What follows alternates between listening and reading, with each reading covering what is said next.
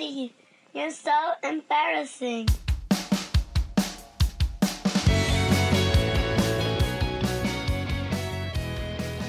Pop und Pubertät, der Podcast mit Klaus Bieler und Mark Hofmann. Ja, herzlich willkommen zu einer neuen Ausgabe von Pop und Pubertät. Es ist wieder mal eine Sonderfolge, Sonderfolge 9 mit Gästen und zwar alte Bekannte aus Münster vom Podcast Lehrersprechtag Alex Pieler äh, Alex Batzke und Martin Pieler. Sorry. Willkommen, ihr zwei. So sind wir. So sind wir. Zu einer Person Ja. fusioniert. Ja. Alex Blend. Martin Batzke. Ja, hallo. Grüße. Schön, dass ihr wieder dabei seid. Und äh, Ja. die aufmerksamen Hörer wissen wahrscheinlich, ah, wenn die beiden dabei sind, dann gehen wir in die 2000er, weil die Herrschaften sind ja ein paar Jahre jünger. Und ähm, für mich dann auch wieder die Möglichkeit, nochmal mich mit Jahren auseinanderzusetzen, die ähm, mir schon viel zu nah sind, als dass ich mich noch an sie so gut erinnern könnte wie an die 80er. ja, wir sind im Jahr 2000. Und wir Jawohl. haben gerade schon im Vorgespräch festgestellt, ein gutes Musikjahr, oder? Es ist für alles irgendwie ein gutes Jahr. Also Ja. für Filme, für Musik. Ja, Filme. Für Videospiele, darüber redet ihr sonst nicht, aber auch da, ey, es gibt so viel in diesem Jahr. Also Ihr könnt was mit diesem gerne auch Videospiele mit reinbringen. Ja, eben, genau. Ja. Also jetzt äh, sind wir ja schon gleich. Wie alt wart ihr? Was sind eure persönlichen äh, Erinnerungen an dieses Jahr? Ja. Alex, möchtest du beginnen oder Martin? Ja, kann Egal. ich, kann, ich, kann ich tun. Wir, also wir sind ja gleich alt, also äh, kann ich für uns beide sprechen. Ich glaube, wir waren dann also äh, 14 im Jahr 2000, sind aber erst 14 geworden Ende 2000. Das heißt, wir, das, den Großteil von 2000 waren wir noch 13. Ich muss sagen, tatsächlich ist das so eine Zeit, also wir, der Podcast heißt ja Pop und Pubertät. Und das ist so eine Zeit, wo die Pubertät auch ziemlich doll durchballert, irgendwie so. Und ich habe mich tatsächlich erinnert an Silvester 2000, also dann vom Wechsel von 2000 auf 2001, habe ich gesagt, boah, ich will nie wieder 13 sein. Das war wirklich nicht gut, so dieses, dieses 13 sein. Das war irgendwie in der Schule schwierig, das war äh, alles irgendwie kompliziert. So und ähm, es gab auch sicherlich gute Sachen. Also äh, ich erinnere mich, wir waren am Idrosee im Urlaub. Das war, das war sehr schön. Es war Skifreizeit. Äh, auch das war super. Aber äh, generell so 13 ist, glaube ich, das schwierigste Alter. Was meinst du, Martin? Ja, ich habe hier auch geschrieben, persönliches wurde 14, Pubertät kicks in. Ja.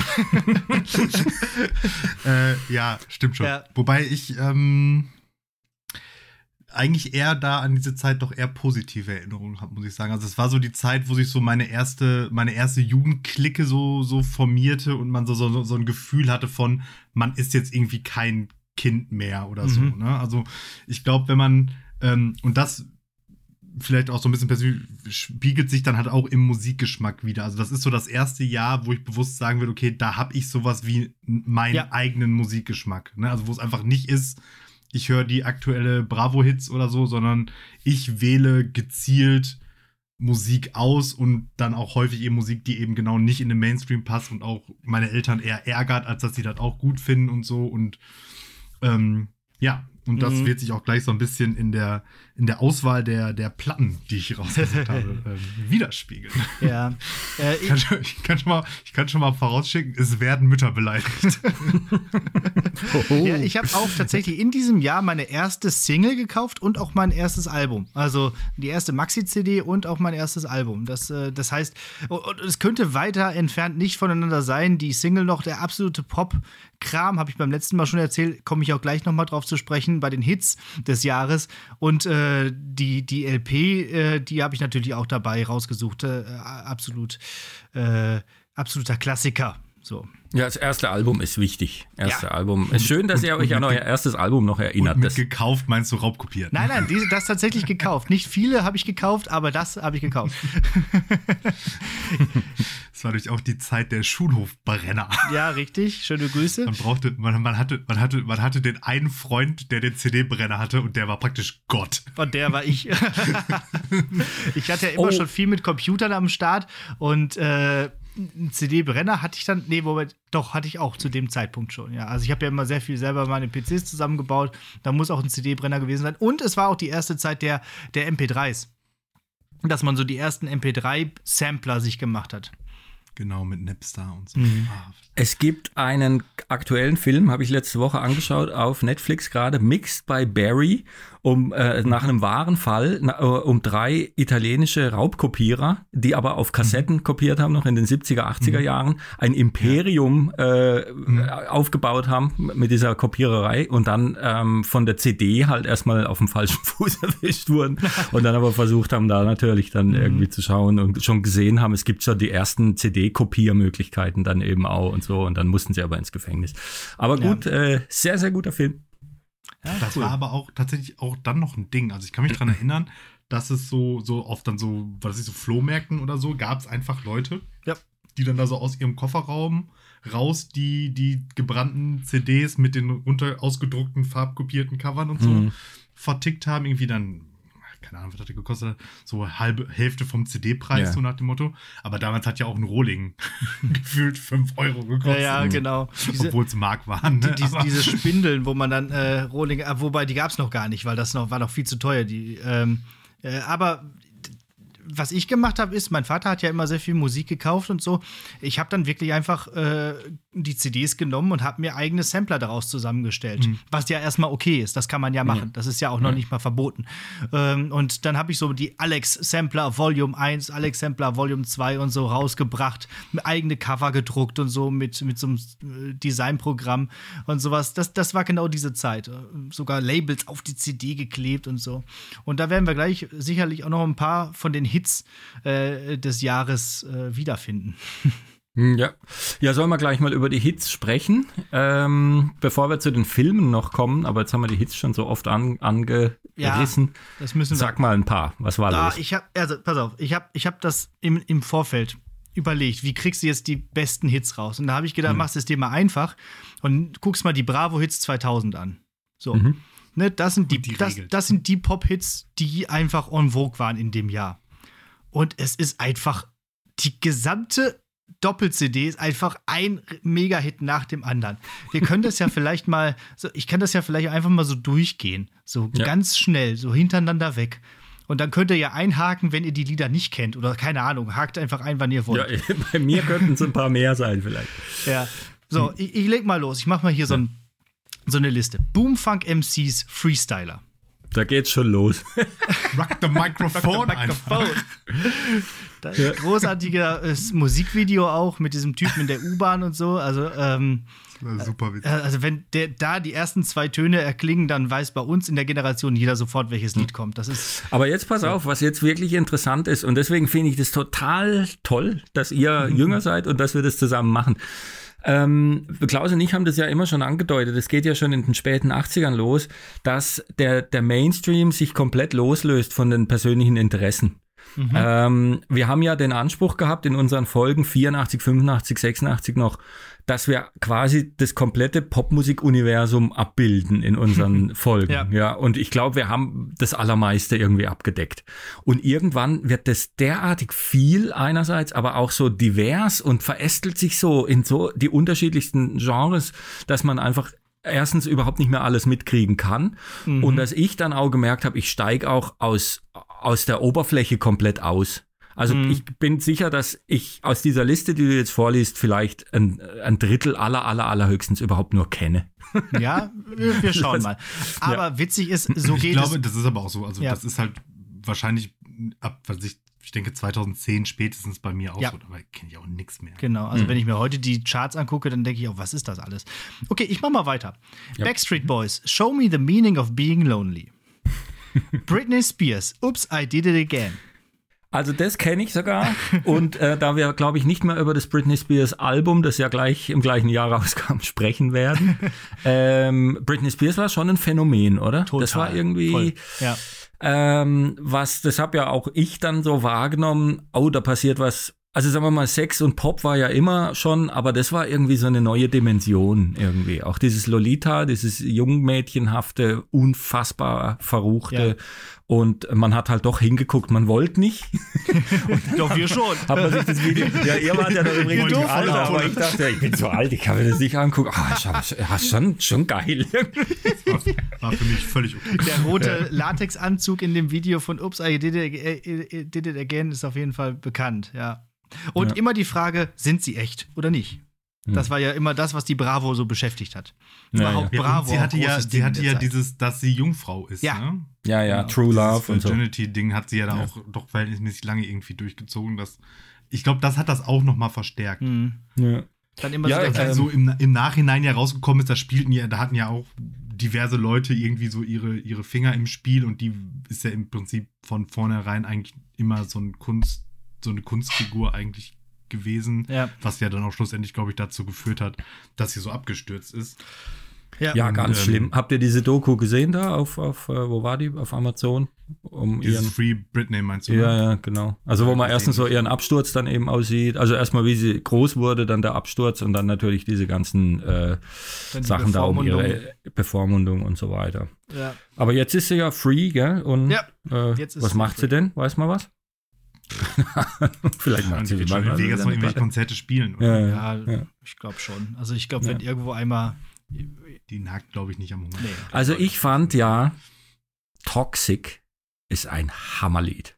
Ach, Von ihr. echt? Ja, Toxic finde ich Wahnsinn. Würde ich gern irgendwie covern mal in irgendeiner coolen Ja. Version. Ich finde es ein super Popsong. Es gibt coole Covers von dem Lied, ja. Aber das ist ja viel später, ne? Hm. Ja, ja, ist viel später, ja, ja. ja. Okay. Okay, ich, ich, machen wir mal weiter. Lionel Richie, Angel. Kennt auch jeder. Oh. Anastasia, I'm Outer Love. Ja, der große Hit von Anastasia. Jetzt ist sie, glaube ich, wieder zurück, war ja lange Zeit von der Bildfläche verschwunden. Ja, war Äh, krank irgendwie, gell? Hatte ja. sie nicht irgendwas? Brustkrebs, ja, ich. ja. Anastasia war, glaube ich, in Deutschland am berühmtesten, oder? Die, die kennt, glaube ich, in Amerika gar niemand. Oder ist sie Kanadierin oder so? Aber das war so ein deutsches Phänomen, die Ja, dann auch ich Wetten das immer aufgetreten ist und so, weiß ich auch noch. Sie, ja, genau. Jennifer Lopez, Let's Get Loud. Oh, super Lied. Ja, finde ich auch. Gefällt mir gut. So, dann das Cover von Echt mit Junimond. Da bist du dir wahrscheinlich die Rio Reiser Version eher gewohnt, aber äh, Ne, ich fand die, die, die Rio Reiser Version ist schwierig, weil der Sound so schrecklich ist auf dieser Platte. Und ich fand die echt Mhm. ähm, Version eigentlich schöner, weil sie schöner klingt. Ähm, Ich hätte mir immer so eine Mischung gewünscht, irgendwie die Echt-Version mit der Stimme von Rio Reiser. So, jetzt kommt ein Stück, das, das ist jetzt, da frage ich mich jetzt, ob, ob ihr beide das kennt. The Root Sandstorm. Klar. Ja, oder? Also, der, der, das hat doch auch einfach noch jahrelang in irgendwelchen Memes und Ja. Internetvideos und keine Ahnung was sein, sein 256. Revival. Das ist also aber auch so ich cool. könnte. Also ich könnte nicht Musik. behaupten, dass ich das Lied schon mal in Gänze gehört habe. Ja, kannst das du auch nicht, Wage ich. ich zu bezweifeln. Ja. Aber ich, den Sound kenne ich auf jeden Fall. Ich bin ja sonst auch nicht für elektronische Musik, aber, aber so manches bleibt halt irgendwie dann doch hängen. So, so jetzt kommt ein Song, der wahrscheinlich auch äh, später auf einem Album nochmal vorkommt. Aha, Summer Moved On. Ja, da müssen wir drüber reden, aber auf nachher. jeden Fall. Nachher. Orange Blue, She's Got That Light. Mhm. Nein? Ist das diese Ballade? Ja. Okay, dann weiß ich. Äh, sonst ist ja der, der Klaus immer dafür da zu, zu singen, äh, um die Lieder einzusingen. Äh, Ja. Aber heute ist ja mit Pila, aber ohne Bila und deswegen ja, müssen wir darauf verzichten. Ronan Keating, Life is a Rollercoaster. Ja. Okay, ich kenne die echt alle. Rednecks, The Spirit of the Hawk könntest du heute auch nicht mehr machen. Boah, ging mir dieses Lied damals schon auf den Sack. The Spirit of the Hawk. Meine Fresse. So, jetzt bin ich mal gespannt, ob dir das auch auf die Nerven ging. Ich fand es nämlich großartig. ATC Around the World. La la la la la. Ging klar. Ging letztens auch wieder irgendwo, wurde gesampelt oder neu aufgelegt. It goes around the world. Fand ich großartig. Und jetzt kommt meine erste Single. French Affair, My Heart Goes Boom. Auch La Di Da Da. Das kennt ehrlich eher sel äh, weniger Leute. Ja, das ist jetzt nicht unbedingt ein Evergreen geworden, aber ist halt meine erste Maxi-CD. Jetzt aber, das kennen jetzt wieder alle, The Underdog Project Summer Jam. Oder? Marc? Marc kennt aber gar nichts. Deine, dein, dein, ist du hast doch, das, absurd. Du hast doch Das den Podcast Wahnsinn. über die Sommermusik gemacht. Da gehört das eigentlich mit rein. Um Gottes Willen. This ain't Okay. nothing but a summer jam. Okay. Genau. Ja. Ah. Das Bo, türlich, türlich, sicher, Digga. Ah, geil. Kenn ich. Was geht, Leute? Seid ihr mit mir dem- down mit dem Sound of Hamburg City, dem die Leute vertrauen? Von Jan Delay ein Cover auf, ah, jetzt muss ich überlegen, Ja, auf irgendein Lied von Korn. aber ich komme gerade nicht drauf. Word Up. Word Up, genau. Ja. Das ist Sehr, cool. sehr gut, sehr gut. Aber das Bo fand ich auch gut, also die, die Version. Kann ich auch noch auswendig. Ähm, All Saints, Pure Shores, auch sehr schönes Lied zu dem Film The Beach. Tom Jones mit Moose T, Sex Bomb. Oh. Also, Das kennst du aber. das Lied fand ich furchtbar, Ja. aber dieses Album, wo das drauf ist, von Tom Jones, ist von 99. Das fand ich total super. Außer Mhm. diesem Lied. Außer diese. Aber Ich kenne, glaube ich, genau dieses Lied. ja, ich weiß gar nicht, aber auf einmal war Tom Jones wieder berühmt oder wieder, Ja, ja. wieder da, so. Ähm, Da sind lauter Duette drauf irgendwie auf dem Album und es sind unfassbare Sachen drauf. Und Tom Jones ist eh ein, ein Wahnsinnstyp. Ja, da, Führt aber da zu ist doch weit bestimmt jetzt. auch drauf hier Fighting Fire with Fire. Ähm, das andere, das, ähm, naja, egal. Ja, äh, Fight Burning äh, Down the Burning House. Down the House, ja, Ja, ist drauf. ja, genau. genau. Super Wahnsinnsversion von dem Lied. Ganz toll.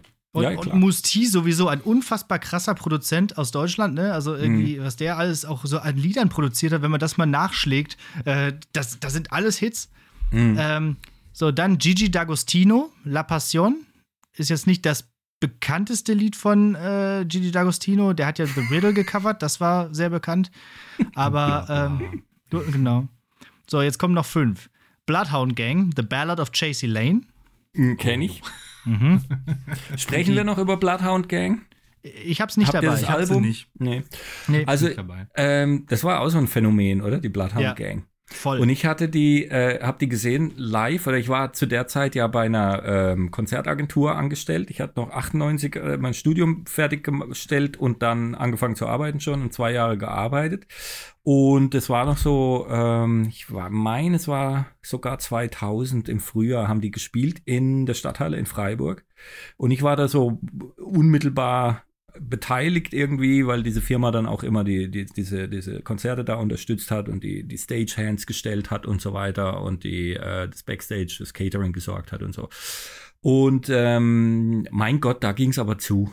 Äh, auf der Bühne erst natürlich und dann vor allem hinter der Bühne. Also hier Mhm. so, apropos Rammstein und so. Also ich habe äh, Dinge beobachtet da, meine Güte. Und zwar mit äh, viel, zu jungen, viel zu jungen Mädchen, deren Eltern dann draußen gewartet haben und die halt nicht äh, Backstage reingelassen wurden und die Mädchen sind aber da rein, reingerannt und so. Und äh, also wäre heute so nicht mehr möglich. die Oder eben genau doch. Ne? ja, Ja, eben oder doch doch, möglich. Aber Ja. okay, ja, äh, Evil Jared, also wirklich evil. ja. ja, so. Papa Roach, Last Resort, wird gleich drüber zu sprechen sein. Also von daher jetzt nichts dazu. Sting, Desert Rose. Mhm. The Course, Breathless. Fand ich auch ein sehr schönes Lied. Ja, die waren hübsch, gell, die Chors. Musik Ja. weiß ich nicht, aber die sahen immer sehr adrett aus. Auf den Bildern waren, glaube ich, sogar mal Ja. Vorgruppe von den Stones dann, vermutlich auch nur wegen der Optik. Aus Irland mir kam vorstellen. die oder so? Oder irgendwie Ja, ja, ja, Ja. Genau, Leave Me Breathless. Und ein Hit des Jahres unterschlägt die Bravo Hits, den habe ich noch ergänzt. Wheatus Teenage Dirtbag. Oh ja. Oh ja. ja, ja. Ja. Aus der Reihe so ähm, Sänger, die sich selber niedermachen in den Liedern. Irgendwie wie Mhm. Beck auch, I'm a Loser und so. Das ging, ist so ein 90er-Ding eigentlich. Ja, So, so sich, ich mein- sich selber runterziehen oder was man für ein Loser ist eigentlich. Genau. In Aber am Ende kriegt er das Mädchen ja. Ne? Ja, Richtig, ja, denn klar. sie ist ja auch einfach nur so ein Loser, genau. Er Ist denkt ja nur dass sie so ein, so ein großer, äh, so ein, weiß nicht, Cheerleader-Mädchen ist, aber eigentlich ist sie ja auch nur ein Teenage-Dirtbag wie er. Ja. Und hat die Tickets to Iron Maiden. Genau. Spielen wir auch immer mit der Band, dieses Lied, We, Mhm. also Teenage Dirtbag, und es ist einfach immer krass, was dann abgeht. Also da sieht Ja. man dann halt auch unsere Generation, ne? Also wenn die dann bei den Konzerten, wenn mal wieder welche stattfinden, sind, dann ähm, äh, super. Ne? Dann springen alle. Das ist super. Ich habe noch, äh, Christina Aguilera hat auch noch ein paar Hits in dem Jahr, habe ich gesehen. die die War- habe ich ein bisschen vermisst jetzt hier bei der äh, Bravo-Hits. Hm. Ja, sag mal. Äh, ich habe die gar nicht aufgeschrieben. Ich habe nur den Namen. Irgendwie, es Ja. waren in, ich habe bei Spotify geguckt, irgendwie Hits 2000, Ja. da war sie dreimal in der Liste, aber ich weiß gar nicht was. Ich kannte die alle nicht. Es war das zweite Album, glaube ich. Ähm, und ähm, Christina Aguilera ja auch so, so, so. Ist es, die, ist es nicht Genie in the Bottle war vorher, ne? Ja, müsste. Aber ne? es ist auch ich muss noch gerade mal nicht. schnell gucken. Ich Es guck. ist aber auch noch nicht hier so äh, Fighter und Genau. Und noch nicht, noch nicht diese. Musik. Genau. Das ist ja das Album, meine ich. Ja, ja das Wo ist ein super Album. Das ist ja wirklich Ja, toll. genau, das ist wo von sie sich ja so 2002. Genau, da, da hat sich ja so sich so musikalisch von diesem Britney Spears-Haften eher ein bisschen entfernt. Ja, und war die, dann für mich end, endgültig die, die bessere ja. Perle. Und da, und da hat man dann auch erstmal auch gemerkt, wie, wie toll die singen kann, gell? Und Ja, äh, was sie total, eigentlich ja. wirklich drauf hat. Ja. Also dieses äh, Album ist ihr Debütalbum von 99, Genie Ja. in a Bottle, What a Girl Mhm. Wants. Come on Äh, over, ja, Baby. Ja, genau. Ja. Das ist ja noch so richtig, so richtig Pop-Prinzessin-mäßig. Ja, Ja. so sieht sie auch auf dem Cover auch noch aus. Ja. Ja. Oh Mann. Und dann Okay. ist Dirty. Dann wird es irgendwann ziemlich Dann wird's dirty. dirty, genau. Und äh, auch noch ein Hit ist It's My Life von Bon Jovi. Ja, da Oh. kommen wir auch gleich noch drauf zu sprechen. Das habe ich natürlich auch dabei. Naja, Als ah, ja, hast du das ganze Album? meine- ge- Ah, ja, okay, bin Kann, gespannt. kann ich ja wieder meine Bon Jovi-Theorie gleich loswerden. da bin ich Ich gespannt. bin gespannt. Also ich bin da ausgestiegen bei Bon Jovi. Ich war ja lang dabei, aber da war Ja. ich dann raus. Ja, ich bin da eingestiegen. Und dann habe ich noch einen Hit, äh. Supergirl Von Raymond. Von Raymond. Großartig, ja. Auch schon so alt. Ja. Ja, ja. ähm, ein, für Freiburger natürlich ein sehr aufregendes Phänomen, weil die Band ja hier aus der Gegend kommt und wir gar nicht gewusst haben, dass es die gab. Also das war wirklich so eine Band, die hat auch jetzt nicht groß hier gespielt oder so als Regio-Band und ah, dann haben sie es geschafft, sondern die sind einfach direkt ins Studio, hatten einfach gleich diesen Sänger und äh, es waren einfach Typen von hier. Ein der Bassist, mit Okay. dem habe ich lange Musik gemacht, auch in, in einer Band und äh, dann plötzlich irgendwie haben die da einen Hit. Keiner wusste, dass es die Band gibt und plötzlich irgendwie gehen die da durch die Decke und man hat sich gefragt, hä, wie kommt es jetzt dazu? Was ist jetzt da eigentlich los? Wenn So, der Butterfly-Effekt ein bisschen anders gelaufen wäre, dann säßen wir jetzt hier wahrscheinlich nicht zusammen, sondern dann wärst du jetzt der Musiker aus Raymond.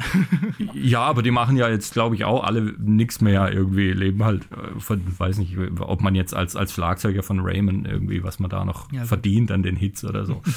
Aber äh, ganz erstaunlich. Und was mich wirklich auch noch total irritiert hat dabei, ist, dass ich das Lied so wahnsinnig langweilig fand. Und überhaupt nicht verstanden habe, was eigentlich hier ganz genau vor sich geht. Also wenn ich das, wenn mir das Lied, das ist auch wieder sowas Ja. irgendwie wie, wie Facebook oder so, das wird eh nichts.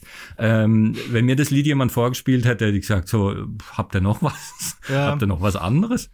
Aber dann, äh, ja, hab Ja, da hat aber auch, glaube ich, das Video wieder ein bisschen was gebracht. Das fand ich, glaube ich, sehr eindrucksvoll. Kann mich nicht mehr genau dran erinnern, aber war, glaube ich, irgendwie auch ein bisschen erotisch oder so. Äh, so äh, gerade Videos in der Zeit mit Viva und so war ja ganz groß.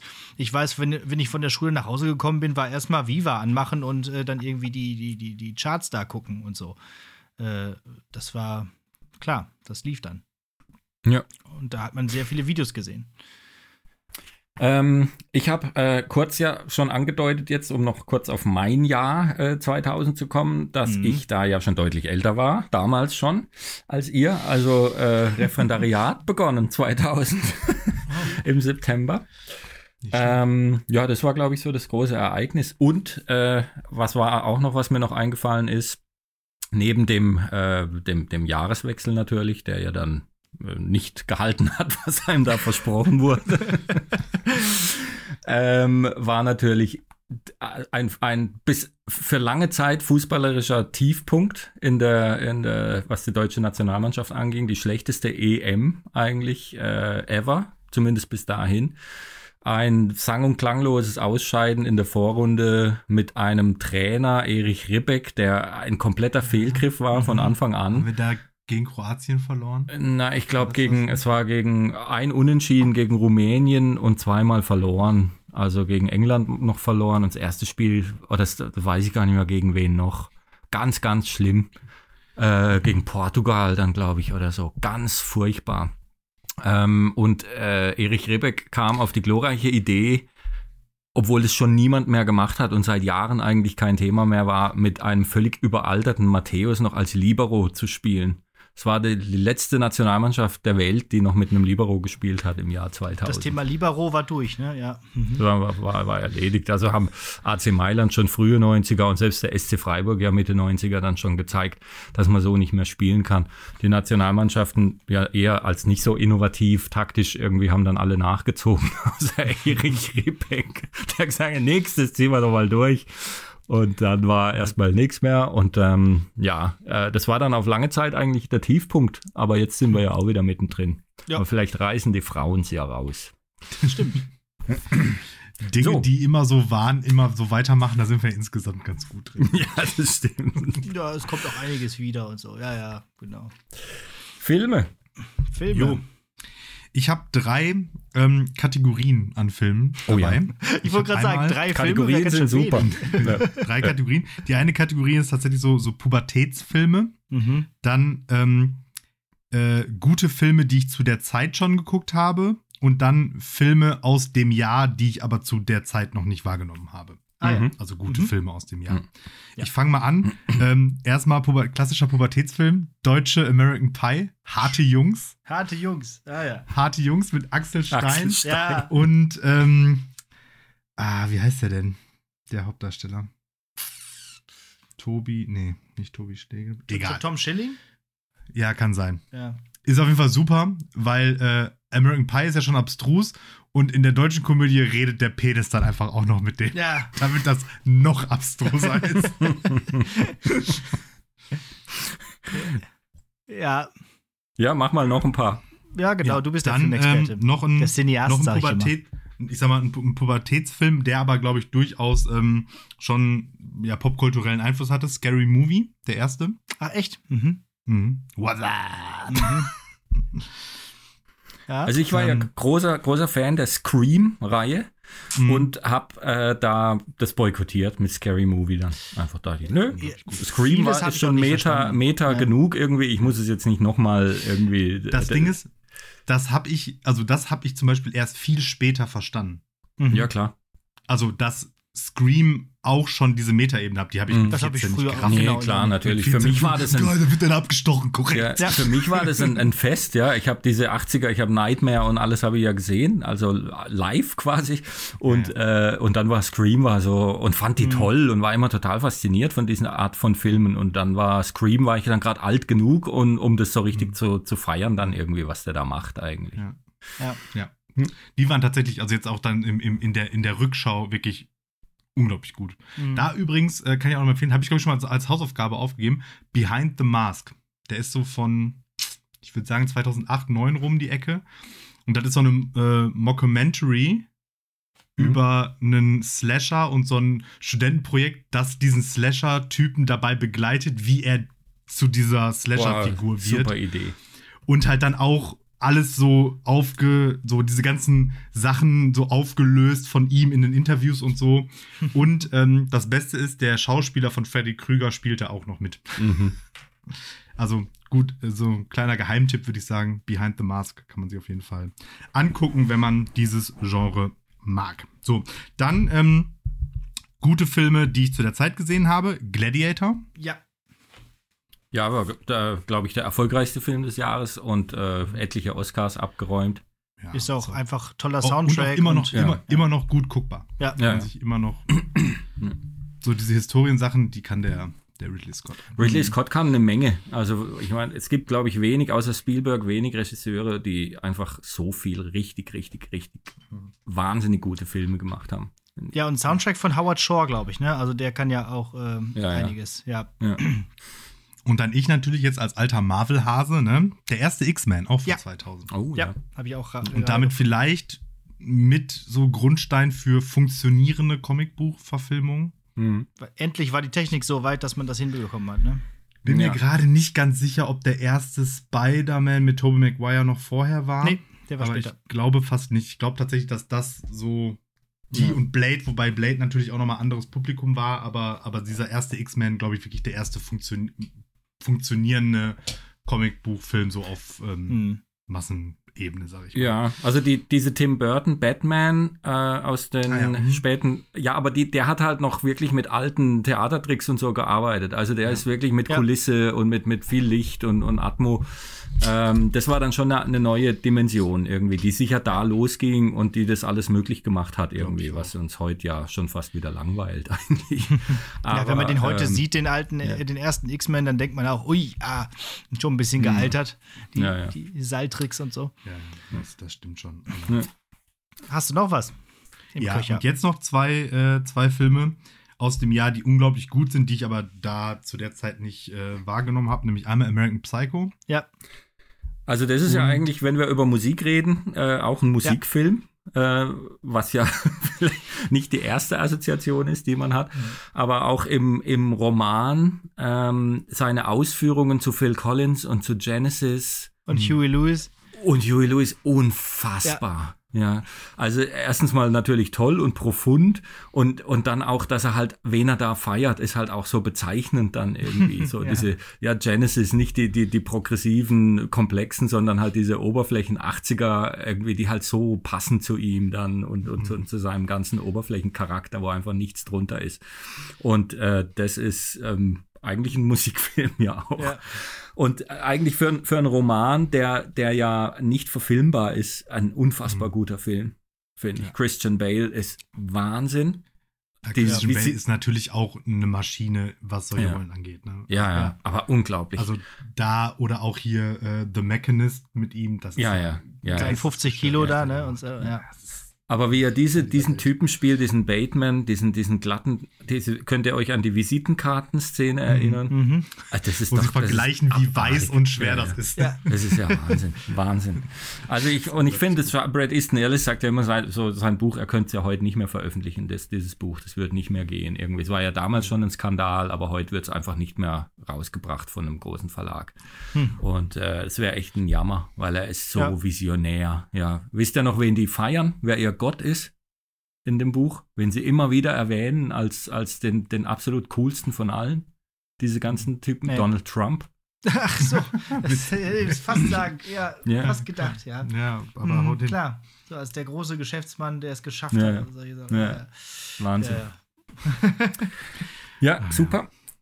Und? Genau. Dann habe ich noch äh, Snatch, Mhm. äh, Ja. Schwein und Diamanten. Großartig. Deutscher Titel. Großartig. Deutsche Untertitel Bestes. Immer. Ja.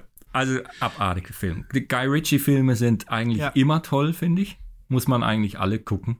Ich glaube, Mhm. ich habe noch nie einen schlechten gesehen. Ich glaube, einmal den Madonna noch mit zu verantworten. Ja, der hat auch, glaube ich, mal eine, ich weiß gar nicht, wie der heißt, aber der hat auch eine Golden ja, gekriegt. ja, der war. Ähm, ja, genau. aber das Und- ist ja und- Snatch. Und, Brad Pitt ist ab. Das ist ja Wahnsinn. was genau, Snatch ist ja so, so ein bisschen sowas wie ein zweiter Teil. Ja. Ähm, Bube, von Dame, König, ähm, Gras. Bu- Bube, ja. Dame, König, Gras. Auch unglaublich schlechte Übersetzung. Auf Englisch heißt der nämlich irgendwie komplett Ja, anders. Irgendwie Locks, Dogs and Two Smoking Barrels. Ja, ja, so, stimmt, genau. Und das hat ja, also es geht ja überhaupt nicht um Gras in dem Film und ist ja auch egal. Aber das ist halt auch so genau dieses so ähm, London, Vorort, Kleinkriminalität, featuring Mafia- Mafia-Strukturen Mhm. und so. Und also im Prinzip, und dann auch so eine Verkettung von sehr unglücklichen Zufällen, dass da irgendwelche Leute so. Also im Prinzip wie in Snatch halt auch, nur Snatch macht das halt alles noch ein bisschen besser, weil der Cast auch noch ein bisschen besser Ja. ist und die Figuren noch ein bisschen abgedrehter und so. Jason. Stra Jason, äh, Jason? Statham spielt ja, damit, genau. erste Rollen, glaube ich, hier, von ihm. Ja. und hier der, ah, der auch in Mean Machine und so mitspielt. Der, ich weiß, weiß Ach, der, der, der Fußballer, der ehemalige. Ja, ja, diese, Ja, so, ja. So, so, so, ein- so ein Tier auch. Ja, da war diese unglaublich, unglaublich geile Szene, wo dann diese, diese, diese beiden kleinen Ganoven ihn da mit so, so Spielzeugwaffen bedrohen. So, ja, hier, äh, äh, gibt, gibt was auch immer. Ich weiß gar nicht worum es da genau geht. Und dann so, ja, hey, wieso hast du denn keinen Schiss vor uns? Äh, weil auf euren Waffen sehr deutlich Replika und auf meiner Desert Eagle Punkt 5-0 steht. Ja, der Typ war ja wirklich äh, Profifußballer. Ich habe hier an meiner Wand hängen eine so eine Bilderserie, wo er ähm, ein, ein, ein Kind tackelt von hinten. Also du siehst irgendwie einen Ball, die haben Trikots an, Stadion, irgendwie Leute im Hintergrund. Das Kind will den Ball annehmen, er kommt von hinten, tackelt das Kind. Zweites Foto, Kind liegt am Boden und er steht irgendwie so da irgendwie. Sehr gut. Wie heißt denn der? Ähm, Snatch. Sehr Ich gut. muss gucken, Guck das mal ich eben mach, schnell nach. äh, Und, und dann habe ich noch ähm, Ja. hier äh, Special Mention sozusagen.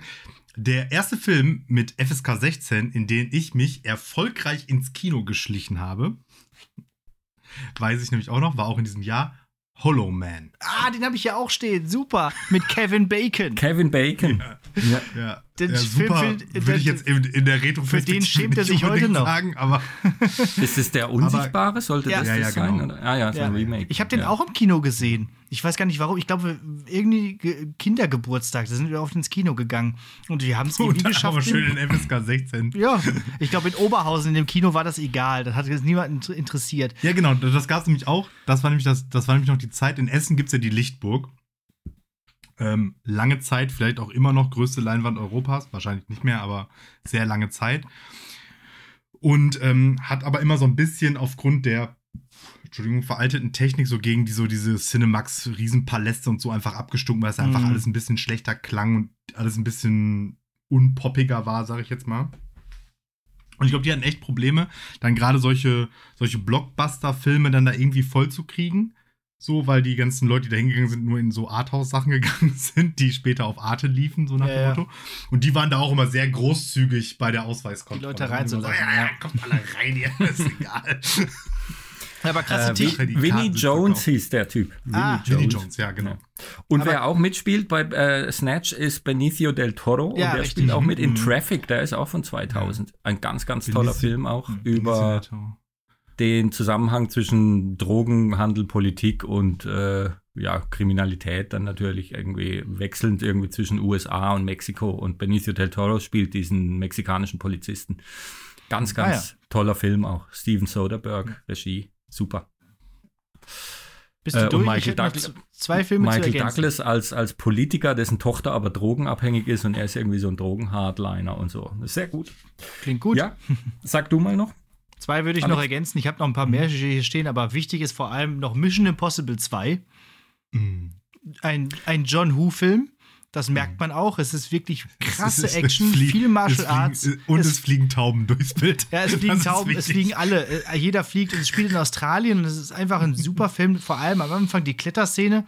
Ich war jetzt in diesem Antelope Canyon, wo, äh, oder in diesem ähm, äh, National Park, wo das gedreht wurde mit diesen, äh, wo er da hochklettert am Anfang. Mhm. Mhm. super krass. Äh, und ähm, die, also gerade auch im Vergleich zum ersten Mission Impossible ein ganz andere, ganz anderer Ton, der da angeschlagen wird. Viel mehr Action, viel mehr äh, ja, Martial Arts äh, und so. Und ja, eigentlich ganz cool. Also wir fanden es früher richtig gut.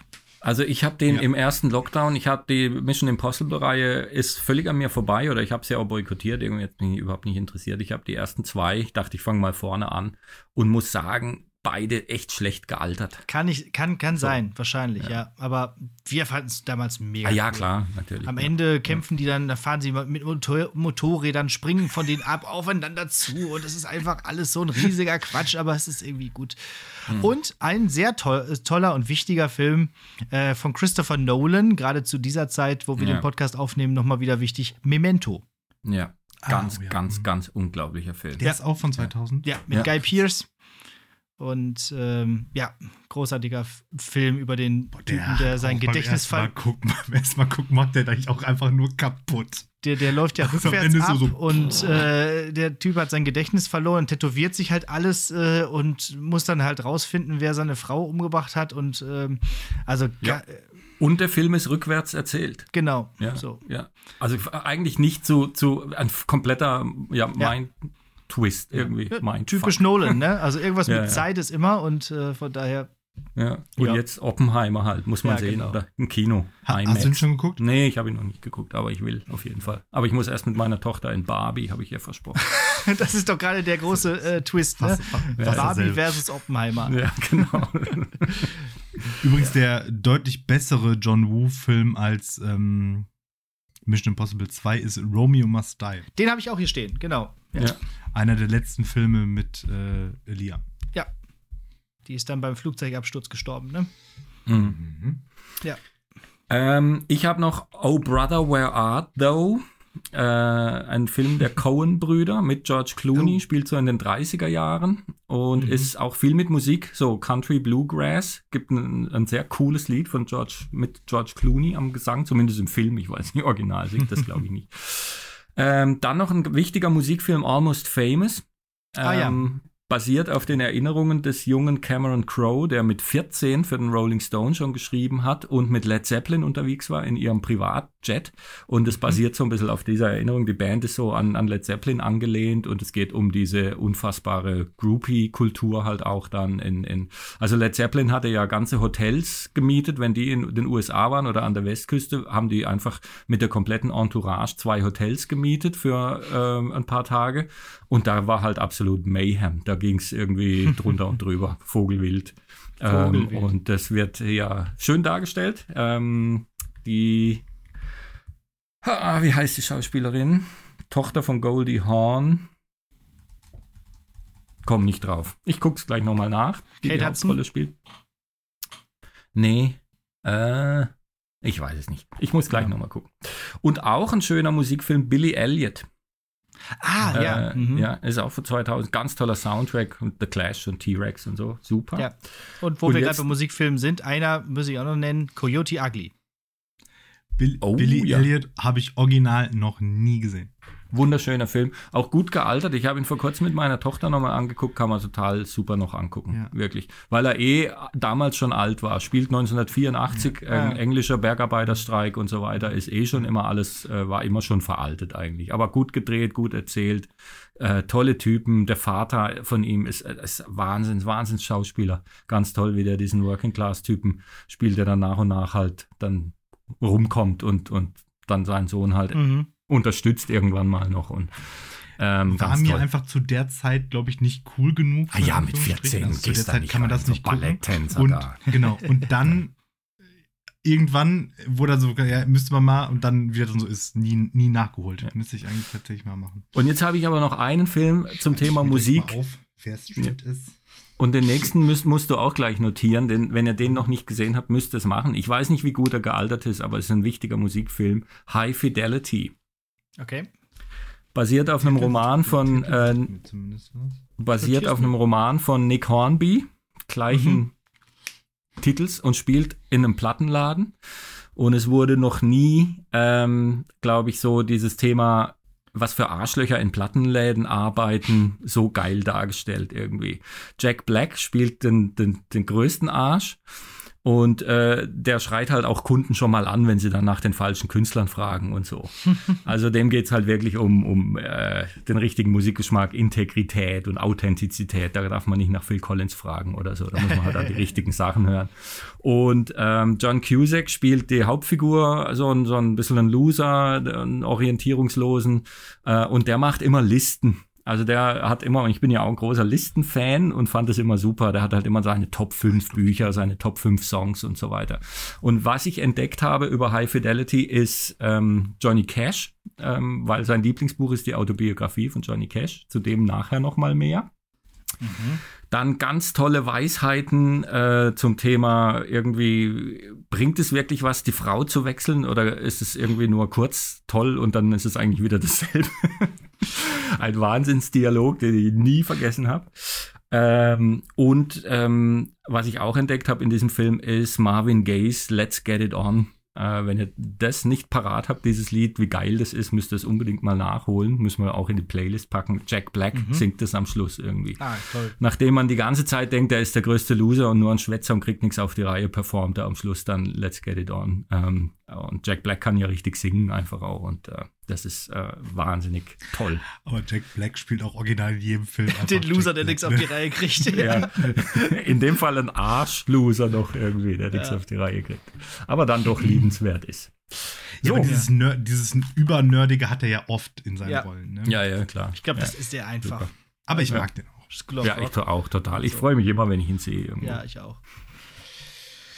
Gut. So, gleich ist die erste Stunde voll und wir haben noch, noch nicht über- Jetzt müssen wir aber mal zur Sache Album kommen. gesprochen. Jetzt, wer fängt an? Martin, fang doch du mal an mit dem ersten Ja, Album. komm, ich mach eins und äh, so wie ich mitgekriegt habe, sogar auch eins, dass der, Ach der so, gute. ja, halte mal, Entschuldigung, der wir müssen mal noch einen. Schnelldurchlauf durch den Dimmery machen, glaube ich, oder? Wollte ich gerade sagen, ich habe mich hier jetzt eine Woche auf den Dimmery vorbereitet und habe ihn dann Also. durchgehört.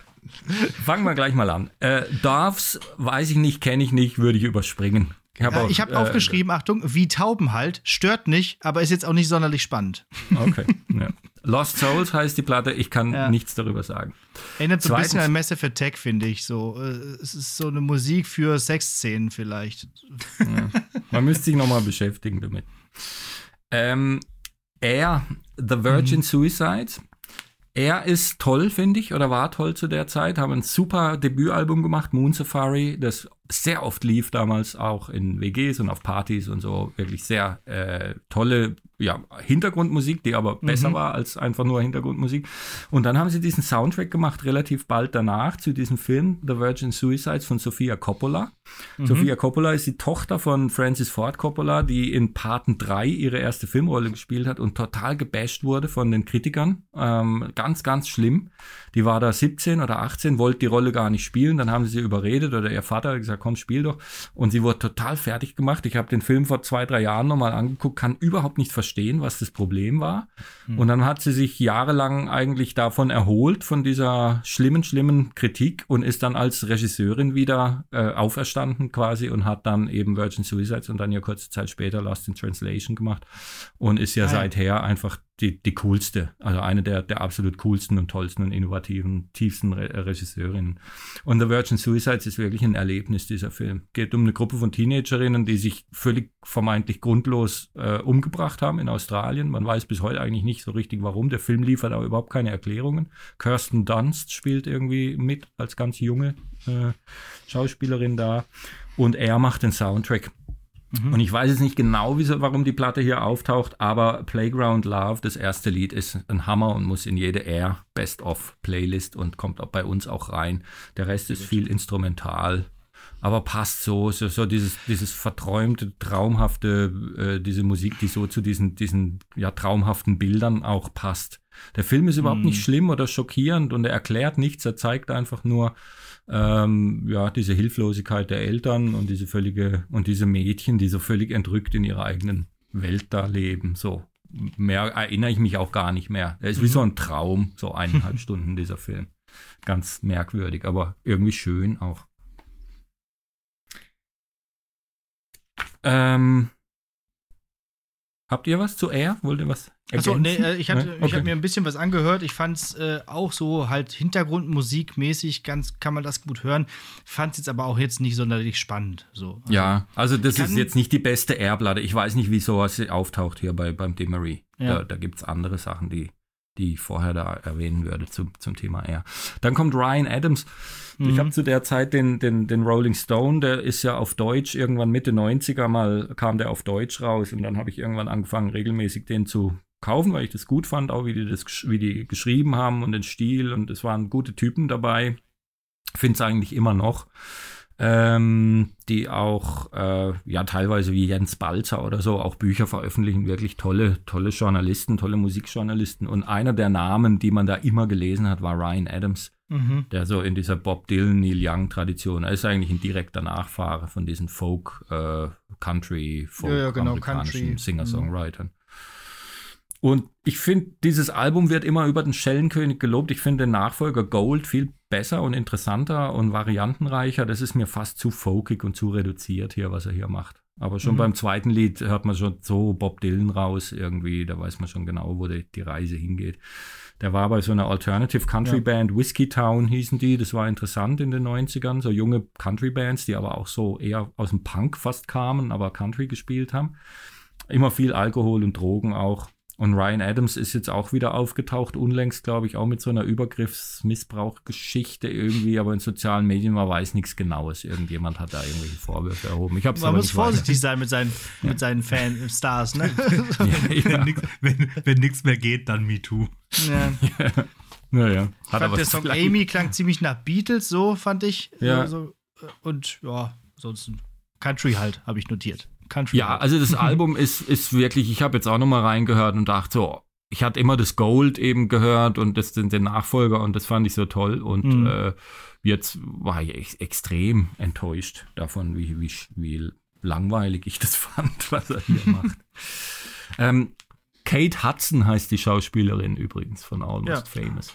Ja. So, gut. Ähm, Eminem, Ja, dazu Hab sagt ich. Martin, glaube ich, gleich noch später. The viel. Marshall Mathers LP. Hast du die sowieso? Die habe ich auf meiner Liste. Ja. Ja, kommt da, oder sollen wir gleich hier? Ja, können wir direkt eben machen, ja. Ja. Ähm, Cool. Es ist das zweite Album von Eminem. Das erste Album war die ähm, Slim Shady EP. Und ähm, äh, auf der das bahnbrechende My Name ist äh, drauf war. Genau, was äh, ihm dann auch direkt Durchbruch, Weltruhm, Kohle ohne Ende und so weiter, glaube ich, beschert hat. Und ähm, dieses zweite Album, also es ist so ein bisschen, man müsste, so der Deep Talk ist, im, im Wesentlichen gibt es so drei Figuren, die von ihm dargestellt werden, nämlich einmal Eminem als der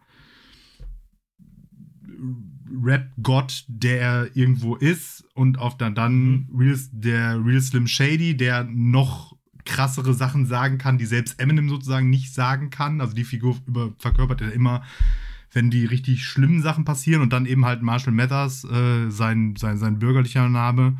Des, und ähm, da die das Album jetzt auch diesen Namen trägt, merkt man dann halt auch direkt, dass da sehr viel Persönlicheres eine Rolle spielt als noch auf diesem ersten Album. Also da gibt es halt einerseits ähm, wahrscheinlich das jetzt noch bekannteste Lied von dem Album ist Stan mit, äh, mit Dido zusammen. Ah, das ist so also toll. auch immer noch, Mhm. glaube ich, ähm, äh, super stark, wo es halt um so, so verblendete Fantum irg irgendwo geht. Und aber halt auch so andere, so persönliche Sachen, so the, äh, The Way I Am ist da noch drauf, Mhm. wo er halt so viel über seine, seine Jugend im Trailerpark und seinen, seinen, seinen Werdegang und so weiter erzählt. Weil es natürlich ähm, ja super krass ist. Er ist halt einfach, also wenn wir jetzt mal Vanilla Eis ausklammern, ist er halt einfach der erste ernst äh, Weiße, der im Hip-Hop Erfolg hat. Und auch eigentlich, glaube ich, bis zum heutigen Tage immer noch diesen Hautfarbe-Konflikt. Der ist nicht gänzlich aufgelöst. So, Ja. ne? Obwohl er ja ähm, ausreichend äh, äh, afroamerikanische Leute hat, die seine Fürsprecher irgendwie sind, aber ich glaube, das ist Dr. nicht Dre. Hm. genau, ja, Mhm. der ihn ja im Prinzip entdeckt und auch von vornherein produziert hat. Ähm, Ja. ja, und keine Ahnung, ich glaube, am Ende ist er wahrscheinlich einer der, wenn nicht der größte amerikanische Rapper, Ja. den es gibt. So. Also ich, ich, das mit diesem, dass das äh, der erste Weiße ist, das, das stimmt wohl. Da gab es ja, die Beastie Boys waren halt so, so Party-Prolls am Anfang und dann so intellektuelle Avantgardisten irgendwann mal. Äh, Dann MC Hammer und, und Vanilla Ice und so, so, so Kasper-Typen. Zählt, zählt, nicht. Zählt nicht. Und dann kommt er. Und ich glaube, was wirklich verstörend, also diese Platte ist ja echt verstörend irgendwie. Ja. Die ist ja wahnsinnig rea realistisch, also absoluter ja, Da ist auch, Realismus. da ist auch dieses, dieses Lied drauf, wo er seine, seine, seine Ex-Freundin umbringt. Oh, das Kim. Kim. Das ist ja, Kim Boah, ist ja, das, das ist ist, so ja schlimm, Wahnsinn, ja. Und auch was einfach, also sagen wir mal, die Themen irgendwie nix jetzt hier mit Bling Bling und, und großer Mhm. Fernseher und irgendwie Auto und, und, sondern halt massivste, realistischste Trailerpark und White Trash Milieu-Schilderungen, häusliche Gewalt, äh, Genau. Abuse Ja, in allen möglichen Formen. Von den besoffenen Ja. neuen Freunden und so, ja, ja. Ich meine, nehmen wir allein mal Stan. Ja. Die, die Story von dem Lied Stan. Es geht um einen obsessiven Fan, der keine Rückmeldung von seinem äh, Idol bekommt. Äh, und das ist ja immer so hin und her geschrieben, äh, dass er da diese, diese Briefe schreibt. Im Hintergrund haben wir auch immer das, diesen Bleistift. Und dann äh, bringt er am Ende sich und seine Freundin, die auch noch schwanger ist, um. Ja. So, das ist so heftig. Und dann schreibt der, der, der Star doch zurück und stellt während des Schreibens fest, dass. Ähm, Er davon in der Zeitung oder so gelesen. Genau, Ja, so ja. von ihm in der Zeitung gelesen hat. Und wenn ich eine Zeile aus diesem Lied höre, wenn das irgendwo läuft oder manchmal kommt es mir auch einfach nur in den Kopf, dann muss ich einmal das gesamte Lied im Kopf abspulen. Ich kenne den Mhm. Ich Text so auswendig. Ja, Der, der Refrain ist ja aus, wie heißt das denn? Thank you. Dido? Das, das Thank you. Original. Das, ich kann das Lied auch nicht hören. Also es, es geht nicht. ja das, Das, ist ja nur die existiert der, für mich gar nicht. Das ist ja die erste Strophe. Stan. Ja, Also, genau. Ich, ich habe die Platte jetzt heute im Auto nochmal gehört und finde die abartig. Eminem hat mir immer schon gefallen, fand ich. Ja, ich habe ja mein Ja. Hip-Hop-Problem und Eminem war für mich immer einer der interessantesten, weil die Lieder auch toll sind. Also die Art zu rappen, dieses Swingende, äh, dieses, dieses extrem intensive, dem man sich ja fast nicht, kannst ja nicht weghören. Das ist ja immer, du hast immer das Gefühl, worum geht's da? Was hat der? Ja, das ist nicht so ein, so ein, boah, mir doch egal, ja, sondern, boah. Und dann ist es auch harmonisch einfach passiert viel da hinten dran. Sind, sind wirklich, ja, Hooks drin, Re Refrains, Melodien drin. Selbst wenn er rappt, ist es melodisch, habe ich das Gefühl. Und auch gerade The Real Slim Shady oder so ist er von Anfang an einfach ein einziger Ohrwurm. Und das fand ich Ja. immer schon toll. Ja. Und- das ist ja so ein bisschen so das, ich sag mal, das, das Anschlusslied an, an My Name ist. Ich glaube, das Mhm. war auch die erste Single-Auskopplung. Mhm. Ähm, Ja, genau. Ja. Und man merkt das ja, ne? Also das, was da bei My Name ist, funktioniert, funktioniert da ja halt auch. Und, und dann ist es, glaube ich, gerade weil der weiß ist, ist der halt nochmal viel bedrohlicher. Ja, also die, die, die Schwarzen weiß man, die sind halt schwarz und so, aber dass das jetzt mal ein Weißer ist, ist halt eine Art von, von Amerika-Spiegelbild, was viele Amerikaner halt auch nicht wissen wollen. Ähm, er hatte dieses Ja, ja, Lied, dieses Mhm. Lied Kids auch da drauf irgendwie, wo er als, als Substitute Teacher irgendwie den Kindern was über Drogen erzählt und die schlimmsten Horrorgeschichten irgendwie so, take Bob Ja, ja, und dann ja, genau. erzählt er irgendwie das Schicksal von Bob und du denkst, oh Gott, ja. Und dann wird es aber immer noch schlimmer, noch schlimmer, Ecstasy und dann kommt. Und also auch ja, eigentlich vorweggenommen, diese Opiot-Krise irgendwie, wenn du da liest, jetzt mit diesen ganzen neuen Drogen, was es da noch irgendwie gibt, irgendwie, wo die Leute dann blind werden und irgendwie mit ihren Extremen und so, das ist ja alles Wahnsinn.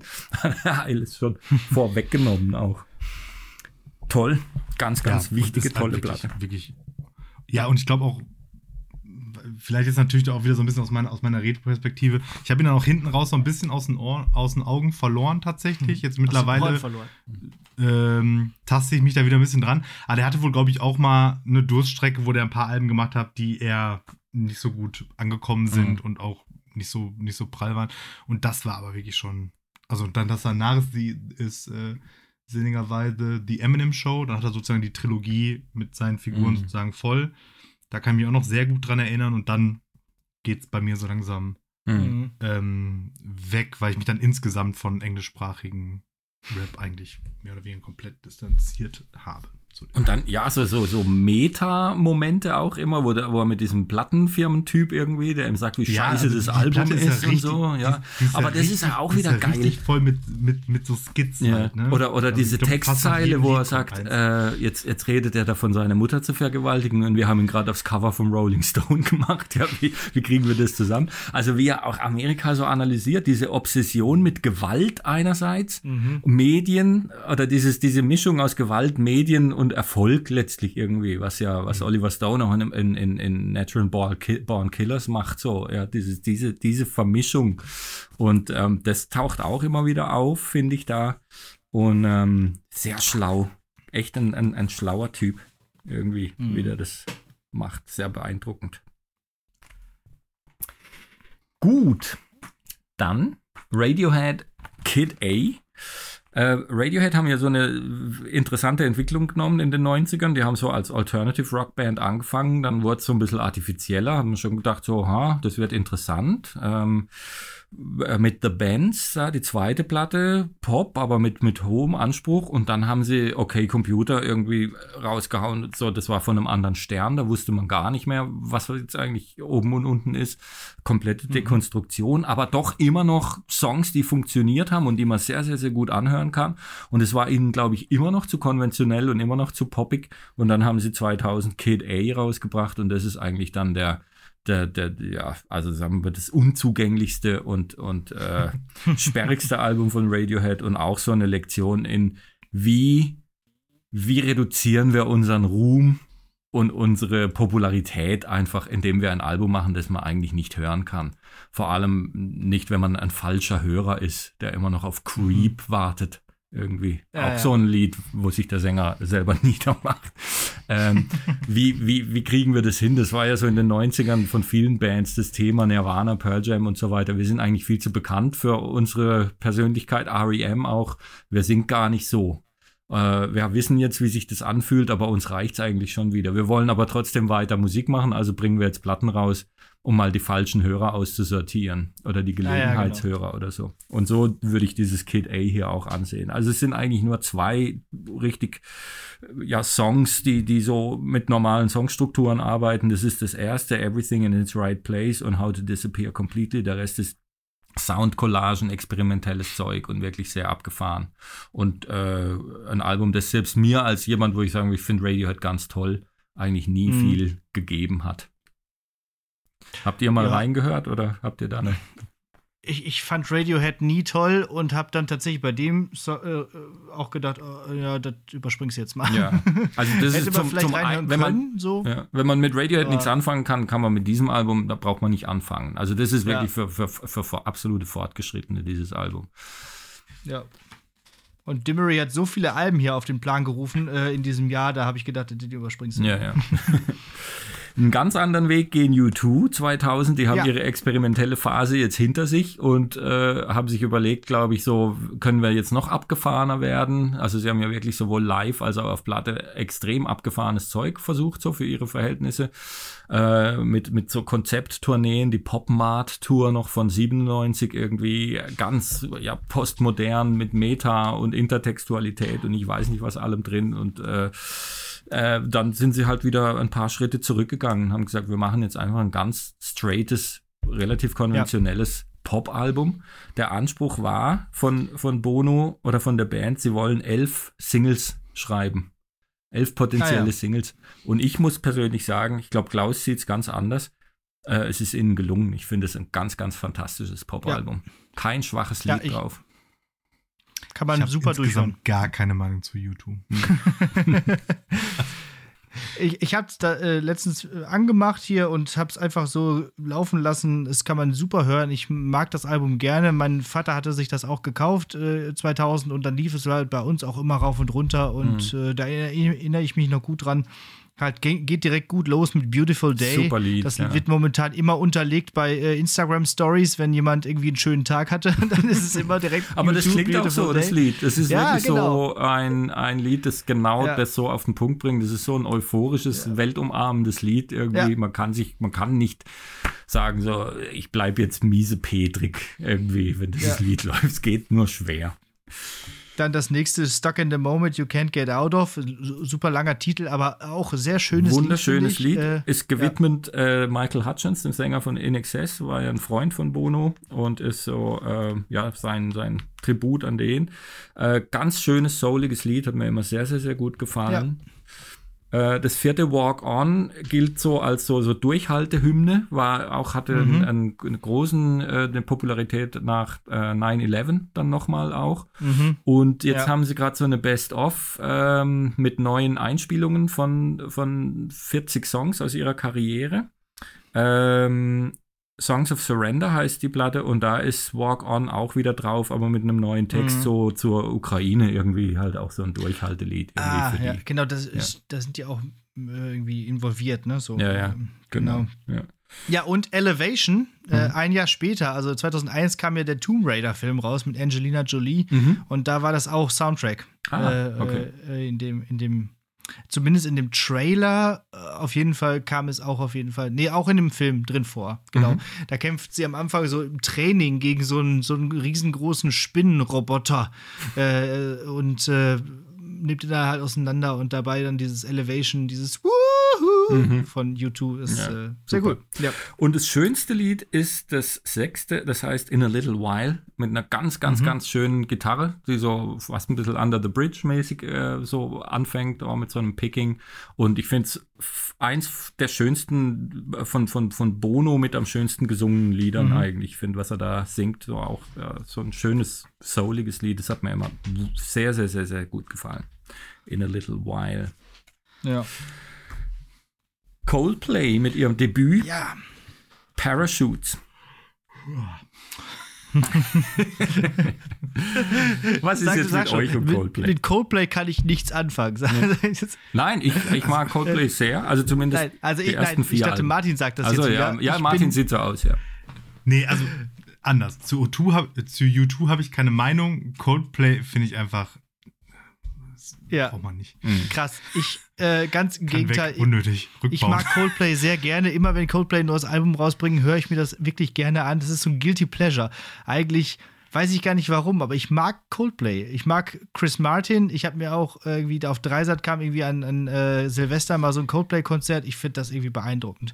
Und ich glaube, bei diesem Debütalbum wäre wär man nie darauf gekommen, dass das irgendwann mal so ein Milliardenunternehmen würde, werden würde. Also, dass diese Band mal so erfolgreich werden würde. Also ich war heute beim Durchhören auch nochmal überrascht, wie, wie wenig äh, sich da andeutet, wirklich. Ich, man kennt ja so Yellow und, und Trouble, Ja. irgendwie sind die zwei großen Hits und da hört man so ein bisschen raus, ah, da geht's vielleicht schon mal Richtung Stadion und, und Trouble ist auch das einzige, wo so dieses Chris Martin Klavier auch mal drin hat und die anderen sind wirklich sehr reduzierte, sehr ruhige Singer-Songwriter-Songs. Don't Panic, das erste ist wunderschön, finde ich.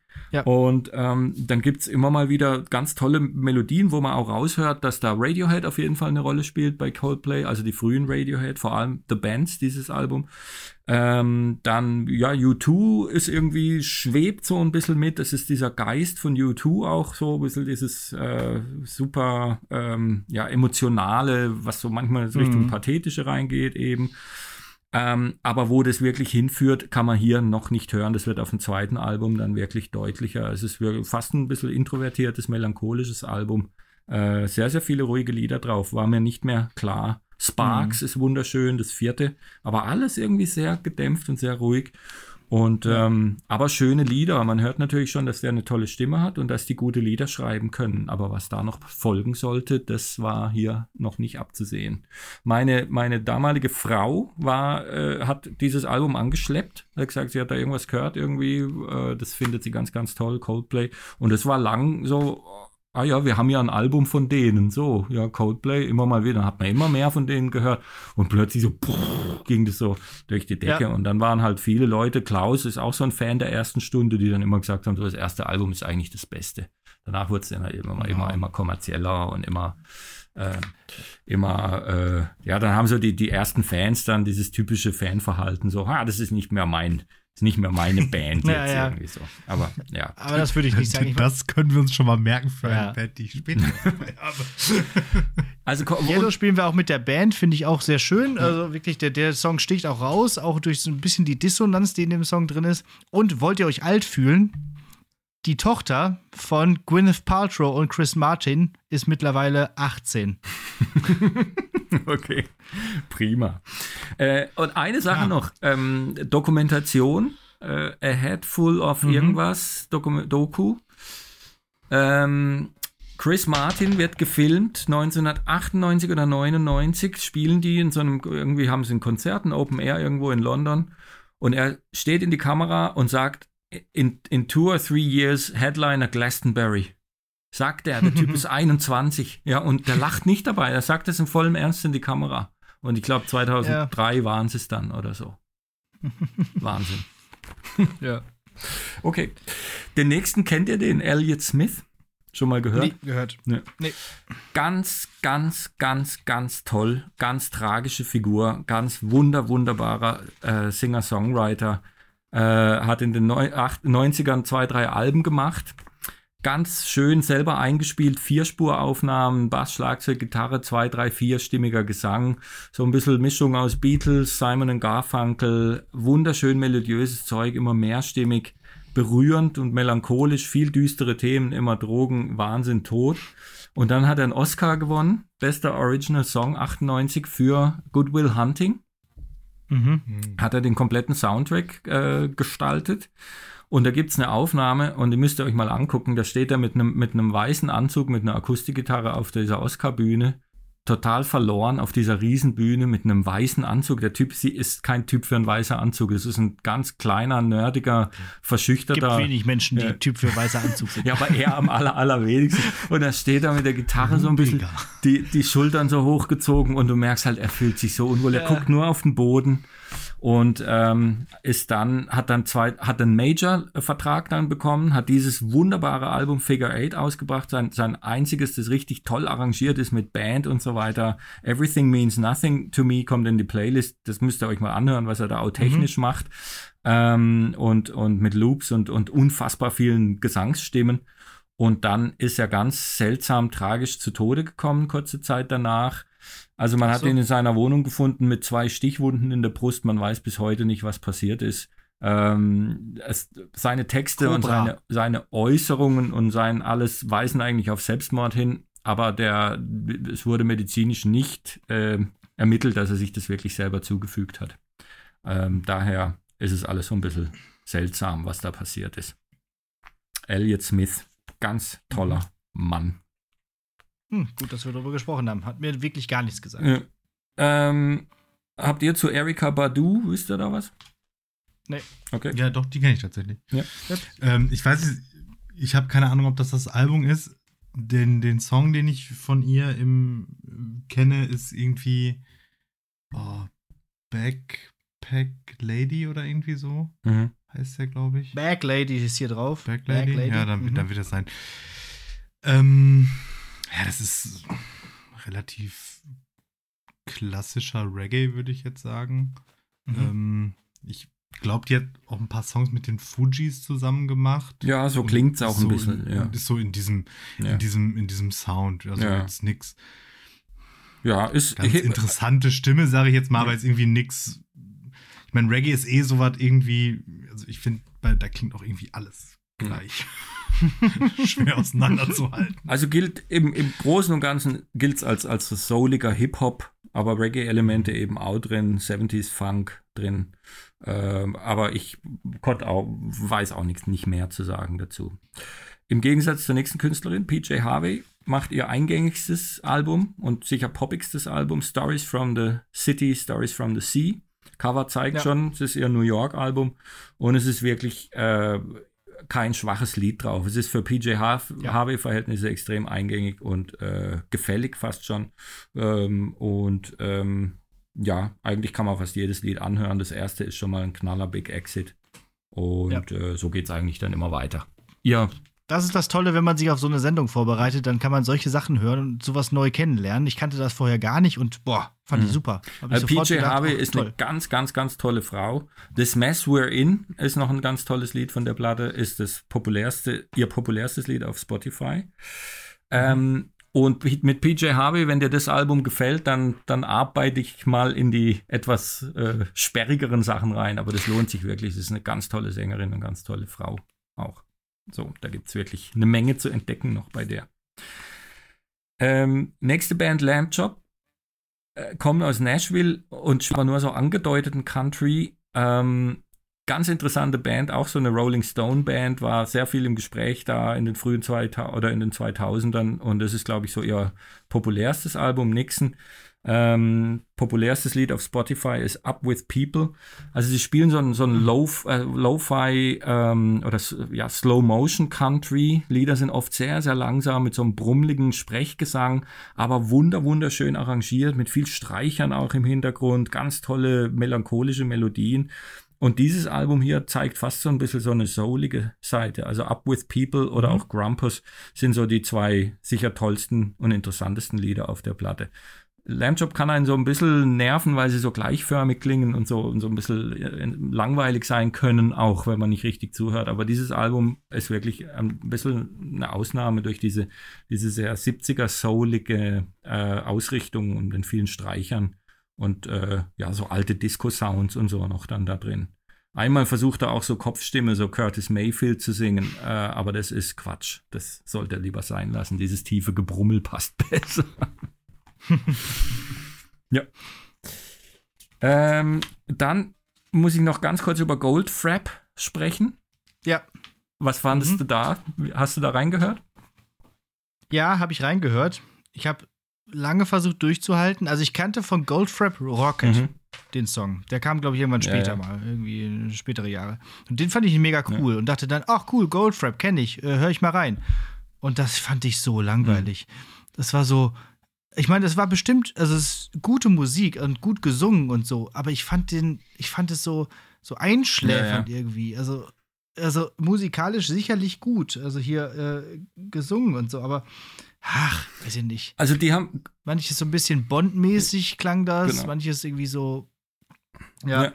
Es ist was ganz Seltsames. Goldfrapp haben dieses Album gemacht und damals fanden ganz viele Leute, die ich geka gekannt habe, dieses Album Wahnsinn. Und dann plötzlich haben die so Mhm. Elektro-Pump-Disco-Kram gemacht. Schon ab dem zweiten Album. Und bis heute ja machen die nichts anderes. Dieses erste Album Ja. ist völlig irreführend, hat nichts mit dem gesamten Rest zu tun. Und für uns war das so damals so, hä? ja, und dann blieb es halt bei diesem einen Album so. Und das war jahrelang aber wirklich eins der ganz tollen Alben. Wer Portishead toll fand in den 90ern, fand dann eben auch Goldfrapp toll. Und es ist so, äh, klingt wie ein Soundtrack eigentlich zu einem irgendeinem Schwarz-Weiß-Film. Ja, genau. Und äh, an David Lynch muss man manchmal denken, wirklich abgefahrenes Zeug. Ähm, muss man laut hören, in Ruhe mal, dann äh, kann man dem vielleicht ein bisschen was abgewinnen. Aber es ist wirklich äh, ja, Ja. schräg und äh, man hat aber äh, wirklich wahnsinnig viele, zumindest ich, interessante Bilder im Kopf, wenn man diese Musik hört. Ich fand das immer ganz erstaunlich, was man da sich so vorstellt. Aber da muss man in der Stimmung Ja. für sein. Das kannst du nicht irgendwie auf dem Fahrrad hören, äh, während du gerade unterwegs bist oder beim Joggen oder so. Das geht Nee, nicht. das geht Und dann noch das letzte Album, über das ich sprechen würde, ist Outcast. Habt ihr da noch Ja. was zu sagen? Stankonia. Das Forever, forever, ever, forever, Forever, ever, ever, ever, ever, forever, ever. Mein Äh, Lieblingslied ja. von Outcast ist gar nicht drauf. Ähm, hey, yeah. Ähm, das ich Nee, das kommt einfach Wahnsinn finde. Und das, glaube ich, so eines meiner Top 5 gute Laune-Lieder ist, äh, weil ich immer grinsen muss, wenn ich dieses Lied höre. Ob seiner Beknacktheit Ja. auch. Aber ich mag das total. Also ich, ich weiß, dass auch gerade dieses, dieses Album, ähm, glaube ich, ja, der, den, den Erfolg von Out, Outcast irgendwie zement, zementiert hat und Ja. auch da in der Zeit richtig viel. Das Problem ist, ich, ich komme jetzt erinnerungstechnisch nicht über Miss Jackson hinaus, muss ich ehrlich gesagt sagen. Viel mehr ist So auch. fresh and so clean, clean. Ah, das auch, ja. Mhm, Ja. Okay. Ja. Aber mehr kriege ich auch nicht hin, aber das reicht mir eigentlich auch. Also diese beiden Songs, also Miss Jackson war Ja, das- schon das Soundtrack der Jugend. Das, das, das das lief rauf und runter, genau. Und äh, nö. Ich war nie der große Fan von Outcast, aber trotzdem gehört das einfach dazu. Die hatten, hatten die nicht dann später irgendwie so ein ganz komisches Doppelalbum, wo irgendwie, ich glaube, auf der einen, auf dem einen Album nur hier Andre 3000 und auf dem anderen Album nur Big Mhm. Boy, irgendwie so Lieder. Das war ganz, ganz, ganz komisch. Ich kann mich jetzt nicht mehr genau dran erinnern, wie das war. Die hatten irgendwie so, so ein, da hatte ich so gedacht, so, jetzt haben wir mal eine richtig gute Idee. Und dann war irgendwie nicht so gut. Ja. Okay. Ja, aber ähm, kenn ich auf jeden Fall. Auch Aber gut. das Album, ja, also zumindest die beiden Songs fand ich, äh, Ja. musste man hören. Muss man kennen. Okay. Dann Okay. haben wir den Dimmery jetzt im Schnelldurchlauf durch. Und äh, Martin hatte ja jetzt schon seinen ersten Schuss. Mhm. Dann Alex, was hast du in deiner Liste noch? So, gut, dann fange ich mal an. Ähm, und ich würde sagen, wir haben es gerade schon angesprochen, deswegen nehme ich es jetzt mal direkt vorweg. Ähm, bon Jovi. Ja. Crush. Das Album Crush. Martin, was äh, wolltest du zu Bon Jovi für eine K- Staffel These äußern? Mein, mein, meine These ist, Bon Jovi-Lieder funktionieren die ersten zehn Sekunden lang. Und dann gehen sie einem auf den Keks. Das, ja, das, weiß ich das, nicht. Also, das ist, das ist bei, bei My Life auf jeden Fall so. Das ist halt genau zehn Sekunden lang das geilste Lied und dann mache ich es immer aus. ja. Und ähm, wo das auch ganz krass ist, ist bei ähm, äh, hier You Give Love a Bad Name. ja. Das ist Ja, halt auch gut, stimmt. Eines der 10 krassesten Sekunden, denkst du, wow. Oder so, ah, ciao. Ja. Danke. Reicht Also, mir. ich war später, muss man allerdings sagen, großer Bon Jovi-Fan geworden. In dem Jahr 2000 noch nicht, als das Album rauskam, aber später kam ich darauf zurück und auch, auch auf alle anderen Bon Jovi-Alben, vor allem hier Slippery When Wet und so, die früheren Sachen. Dieses Album auf jeden Fall fand ich auch gut. It's My Life war ja der Mega-Hit da drauf. Äh, den fand ich aber nie so super. Also ist auch nicht mein Lieblingsstück vom Album. Ich mochte diese Talkbox nicht. Dieses Wow, wow. Was, dieses, die, wo man diesen Schlauch im Mund hat und wo Richie Sambora dann der, der Sound dann durchgeleitet wird. Marc, Marc erklär das mal. Ich weiß gar nicht, wie das genau äh, funktioniert, aber du hast halt dann irgendwie so eine Mischung aus, also de deine Stimme spielt dann irgendwie eine Rolle. Du spielst mit Stimme und Gitarre Genau. halt und es klingt aber immer scheiße. Ich fand, Ge- wusste auch nicht. Es klingt und das Solo, selbst das Solo in dem. Lied ist, ist, ist, ist in diesem Stil und ich fand das nie schön. Es ist natürlich wirklich, wie gesagt, ein mega Hit gewesen und auch heute immer noch. Aber es gab andere Sachen auf dem Album, die ich viel cooler fand. Ähm, zum Beispiel Next 100 Years. Hat ein super krasses Gitarrensolo. Ist, glaube ich, das, das Lied geht sieben Minuten oder so und äh, fünf davon sind Gitarrensolo. Und das hat mir natürlich damals gut gefallen, als ich dann irgendwie so Gitarre gelernt habe und so. Das fängt so erst so ein ganz normales Solo, so ein bisschen wie bei November Rain. Also erst ein normales Solo gespielt, dann kommt wieder noch ein Zwischenteil und dann geht's aber richtig ab. So, und das gefiel mir gut. Und Two Story Town ähm, ist auch ein schönes Lied. Klingt, Achtung, direkt der Service hier vorweg, falls ihr das jetzt nachhört und denkt, ah, ich weiß nicht, woran, woran erinnert mich das? Es klingt wie Save Tonight von Eagle Eye Cherry und One of Us von Joanne Osborne. Also dieses What if God was one of us. Also, ne, ich habe heute, ich, ich habe mir den Kopf zermartert, weil ich dachte, woran erinnert mich das? Und dann äh, bin ich zum Glück drauf gekommen. So. Ähm, dann vielleicht noch zwei Songs, die ich gut finde noch. Captain Crash and the Beauty Queen from Mars. Super Titel. Das hat so einen schönen Shuffle. Da kann man einen schönen Jive drauf tanzen.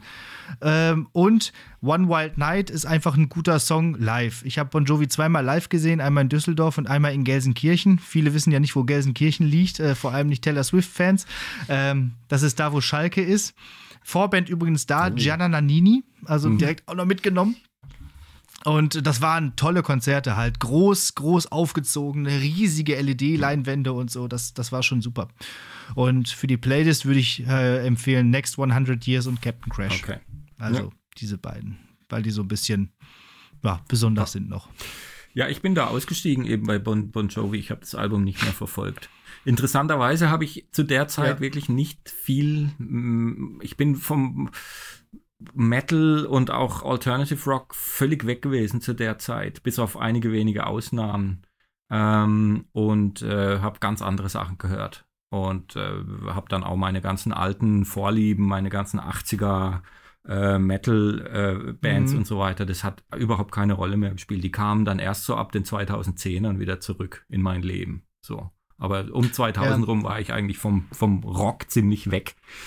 Ähm, deswegen bringe ich jetzt auch als erstes jemand ganz anderen, nämlich Johnny Cash, der äh, Oh. ja wirklich dann auch mir aufgefallen ist, eben immer im Rolling Stone, wo ich dachte, das, der, über den wird so viel geschrieben und es muss irgendwie so ein wichtiger Typ gewesen sein. Jetzt muss ich mich doch mal beschäftigen mit dem. Und dann habe ich mir diese zwei Gefängnisalben gekauft, die er aufgenommen hat in den 60ern in St. Quentin und in Folsom Prison. Und, ähm, und dann taucht er immer öfter auf. Dann taucht er plötzlich auf im Soundtrack von Jackie Brown von Tarantino, sein dritter Film.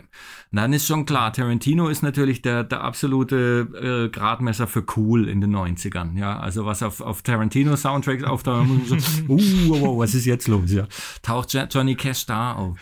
Und sagen. okay. Und plötzlich liest man immer wieder von diesen neuen Alben, ja. Und jetzt ist halt wirklich der vierte oder fünfte Geniestreich von Rick Rubin, der halt zu diesem abgehalfterten, völlig von der Musikindustrie vergessenen, mit der Welt eigentlich im, im Clinch liegenden alten Country-Sänger äh, hingeht und sagt so, ich will Alben mit dir aufnehmen. Und der sagt, was will der Typ von mir? Der will mich doch verarschen. Und dann, nee, komm, wir machen das so, wie du willst. Nur Gitarre, nur Gesang, ganz reduziert. Und dann fangen die diese Reihe an, American Recordings, und er kriegt Preise und Grammys. Und dann äh, sagt Rick Rubin beim zweiten Album, komm, wir nehmen coole Alternative Songs und coole Lieder und du coverst die.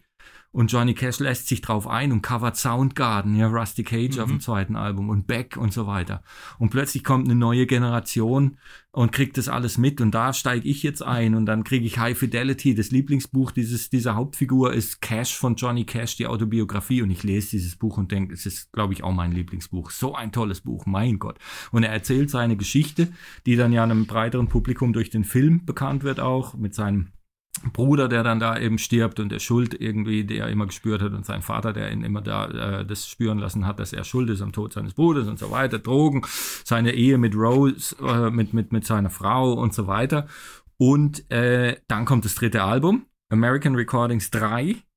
Und da sind Lieder drauf, ähm, alte Traditionals eben, sehr reduziert ähm, produziert und eingespielt mit der Band von Tom Petty, den Heartbreakers. Und das erste Lied ist schon I Won't Back Down. Ganz toller Song von Tom Petty. Noch besser, glaube ich, hier in dieser Johnny Cash-Version. Man hört schon der Stimme, der ist alt. Das geht nicht mehr lang. Die Stimme ist brüchig. Dann singt der Solitary Man von Neil Diamond. Ein unfassbar tolles Lied. Unbedingt anhören. Dann Cover der One von U2.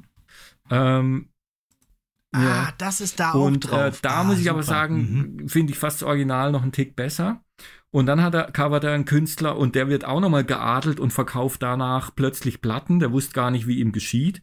Äh, ein Typ, der heißt Will Oldham, äh, nennt sich Bonnie Prince Billy und hat eines der schönsten und berührendsten Alben der Popgeschichte aufgenommen, meiner Meinung nach. Es heißt I See a Darkness.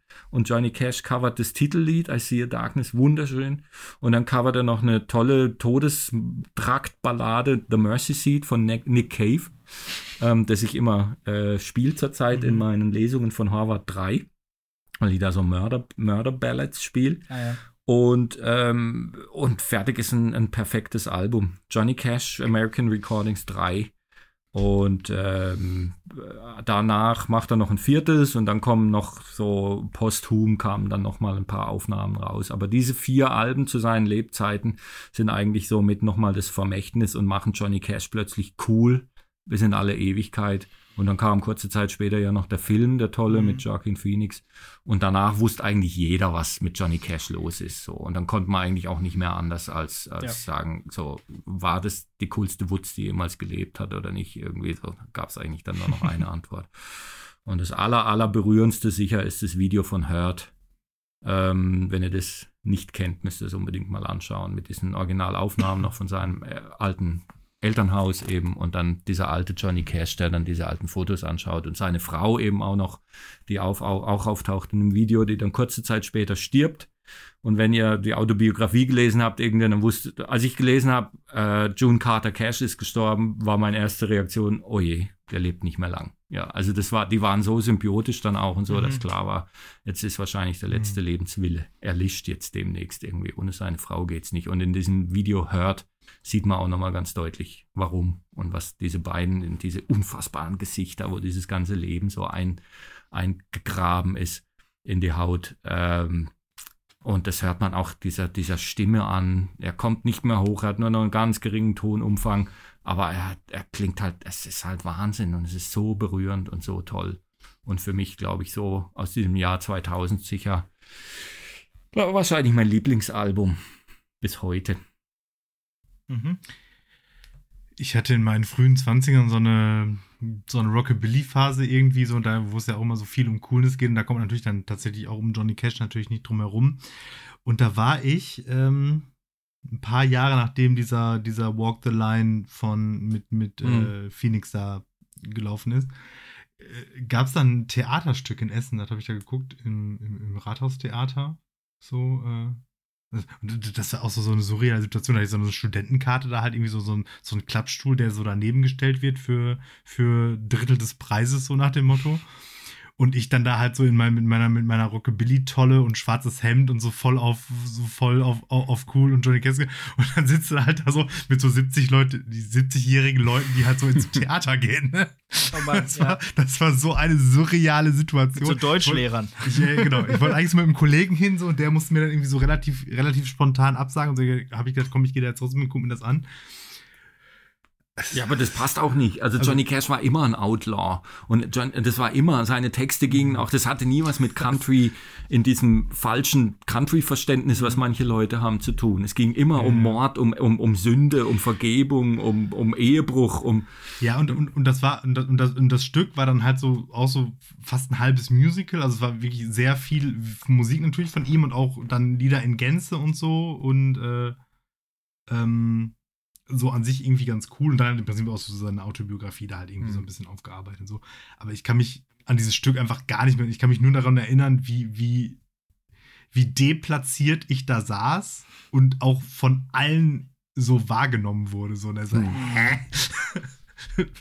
wer bist du und was machst du hier?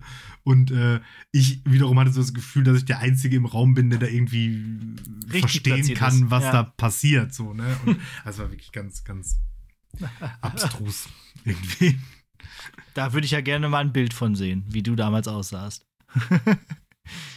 so mit Tolle. Ja, einfach die Haare noch ein bisschen krasser als jetzt und kein Bart. Ja, das würde ich gerne mal sehen. Ja, so. Hemd, ja, guck mal.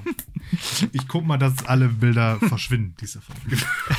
Martin, was weißt du als nächstes? So, ich bin wieder dran. So, äh, dann ähm, zurück in meine Jugend. So, nach dem ähm, großartigen Marshall Mathers EP habe ich natürlich auch deutschen Hip-Hop äh, heute im Gepäck. Und zwar einmal die, ähm, ja, mittlerweile äh, vielleicht auch zu Recht in Vergessenheit äh, geratene, äh, das äh, Rap-Duo aus Witten, Kreuzfeld und Jakob. Guter Name auf jeden Fall. ja, vor allem 2000, wo Ja, von 2000 wegen BSE gut. und so. Kreuzfeld und Jakob, ne? We genau, wegen BSE und so. Ne? Ja. Äh, mit, mit, dem, mit dem großartigen äh, Album Gottes Werk und Kreuzfelds Beitrag. Ja, ich habe es Ähm, versucht mir anzuhören, gibt es nicht. Nee, gibt's nicht, genau. Kann man auf Spotify, habe ich auch zu meiner großen Enttäuschung festgestellt, dass man das auf Spotify nicht hören kann.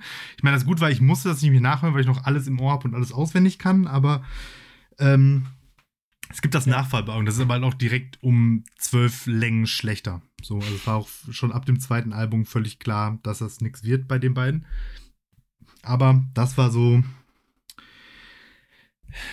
Das war nichts Besonderes. Es war halt einfach so, so Ruhrpott, Hip-Hop, völlig so wie sich in den 2000ern Deutschrap angehört hat, so mit viel noch Samples und DJ-Gescratche und keine Ahnung was, so das kann man mögen oder auch nicht mögen.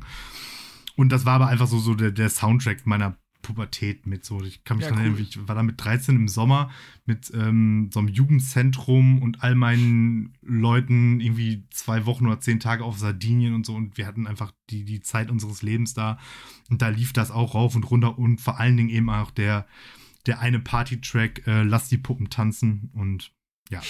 Und ähm, gleichzeitig mein erstes echtes Konzert, würde ich sagen. Ähm, wahrscheinlich aber schon eher 2001, da würde ich mich jetzt nicht drauf festlegen wollen. In so einem Jugendzentrum in Essen, King Cool Savage. What? Ein, einige, einige kennen ihn. Und das Vorband eben Kreuzfeld Jakob. Und da sind wir dann irgendwie so, so mit zwei Wegen Kollegen mit, drei, mit, mit, mit 13, 14 halt da hinge, hingejuckelt. Und das war halt so, so, so klassisch, ne? Irgendwie so dieses Jugendzentrum viel zu klein für wie groß Savage zu der Zeit in der Szene schon war.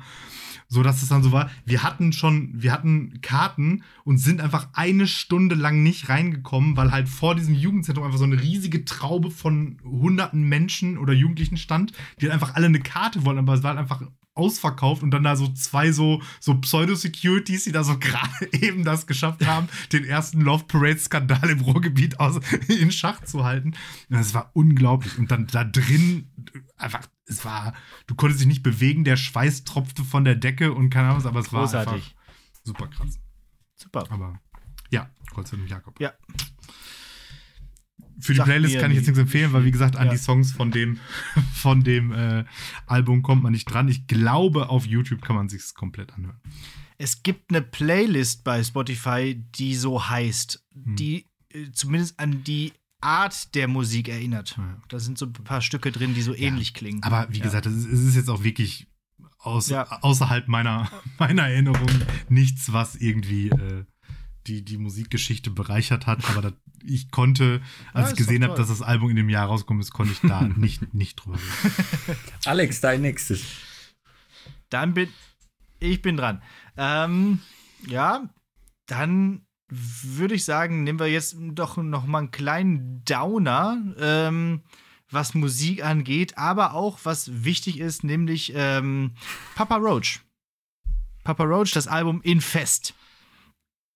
Ähm, musikalisch erinnert das ziemlich an Rage Against the Machine. So. Oder auch also es ist Papa Roach, das Album. das Album, genau. Späteres ist eigentlich Egal. völlig egal. Alles, was man wissen muss über Papa Roach, ist auf diesem Album drauf. Äh, Jacoby Shaddix heißt der äh, Sänger. Äh, musikalisch, wie gesagt, erinnert an Rage Against the Machine. Ist auch so die gleiche Kerbe wie Limp Bizkit, so in dem Sinne. Äh, halt dieses New Metal, äh, aber auch noch so an äh, frühere Einflüsse.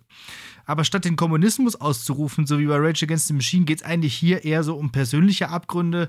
Also ähm, vor allem so um die äh, schlimme Kindheit der äh, Bandmitglieder, vor allem von Jacoby.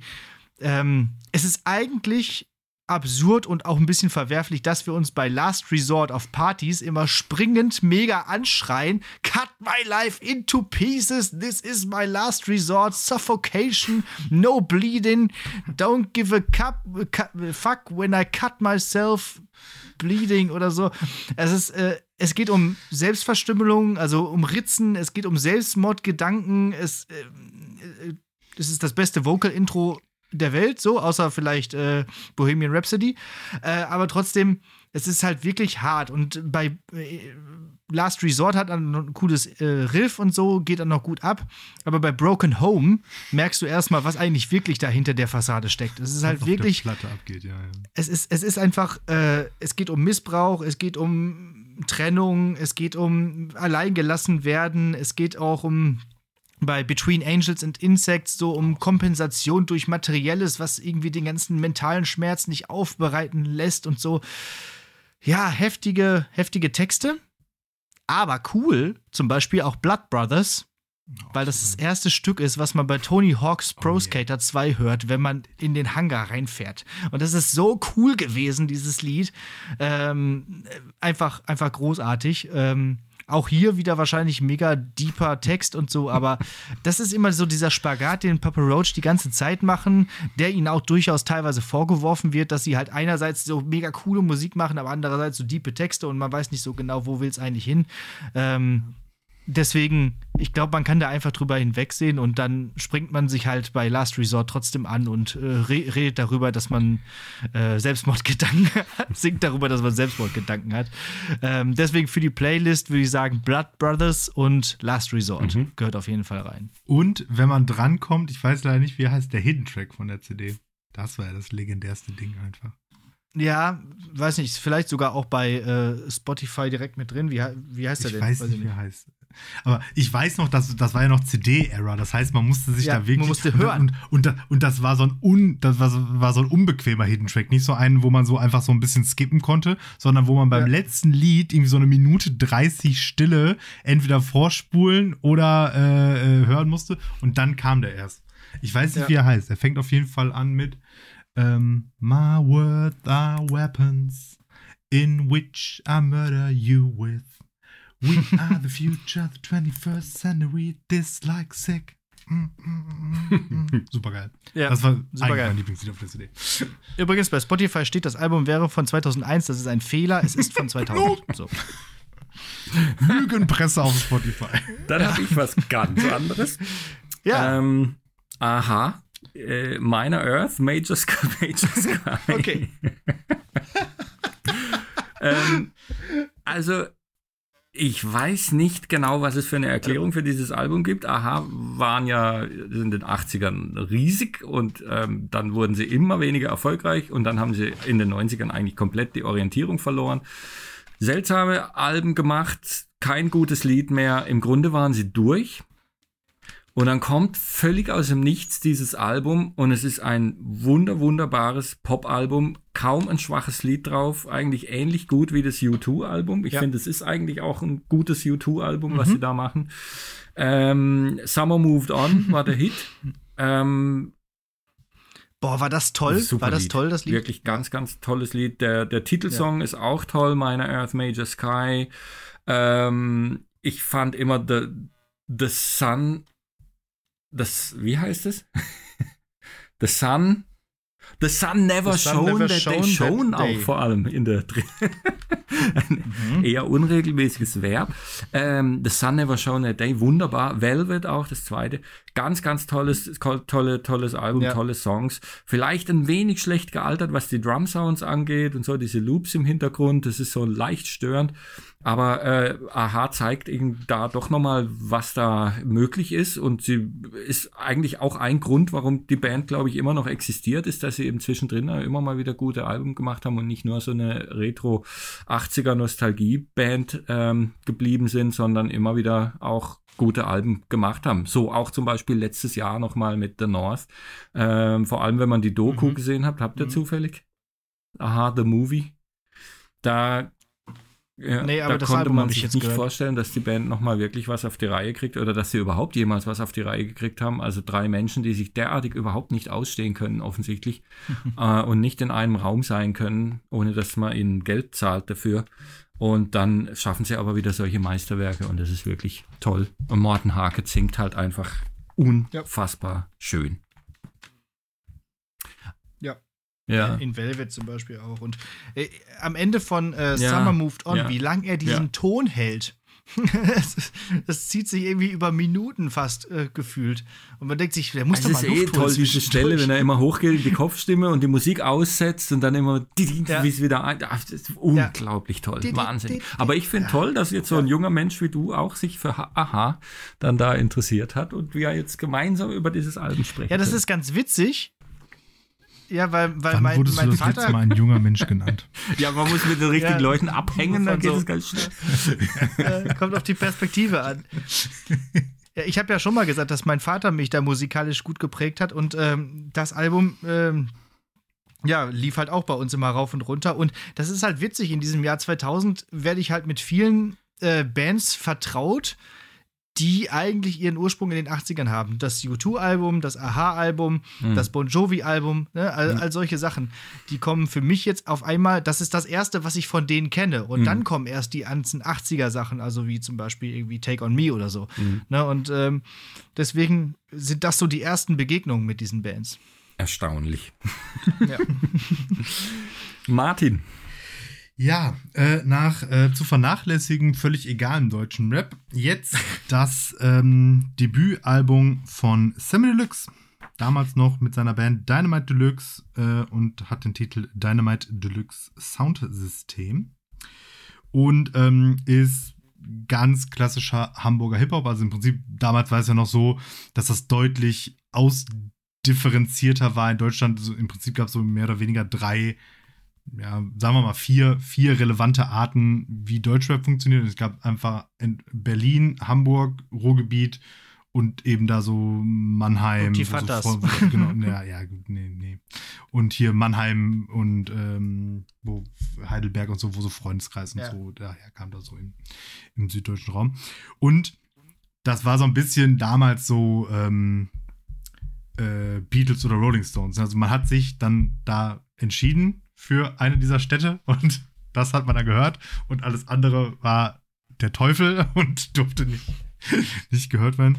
So, äh, ich glaube, das war so ein bisschen so, man wollte so, so, so äh, künstlich so diesen Eastside, Westside Ding Mhm. da aus Mhm. Amerika irgendwie, aber es hat halt überhaupt nicht funktioniert, weil es auch alles dann in der Menge viel zu belanglos war.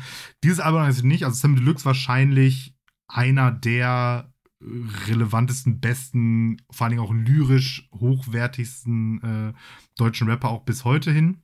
So, da habe ich mich auch jetzt nachträglich, der, der hatte vor ein paar Jahren dieses MTV Unplugged, das ist Mhm. unglaublich. Also es ist jenseits von Gut und Böse, wie gut dieses Album ist. Ja. Und ähm, ja, und den Grundstein hat er eben da dargelegt, ähm, die Songs, die man, also da war es noch viel so dieses, dieses typische Rumgeflexe irgendwie so, also diese, diese lyrische Tiefe und Ernsthaftigkeit, die er so in den späteren Alben hat, die gibt es da noch nicht so richtig zu entdecken, aber nichtsdestotrotz ist das halt immer noch ähm, rapmäßig super stark, einer der, der, der, der technisch auch besten Rapper, die wir, die, die, die es gab zu der Zeit in Deutschland.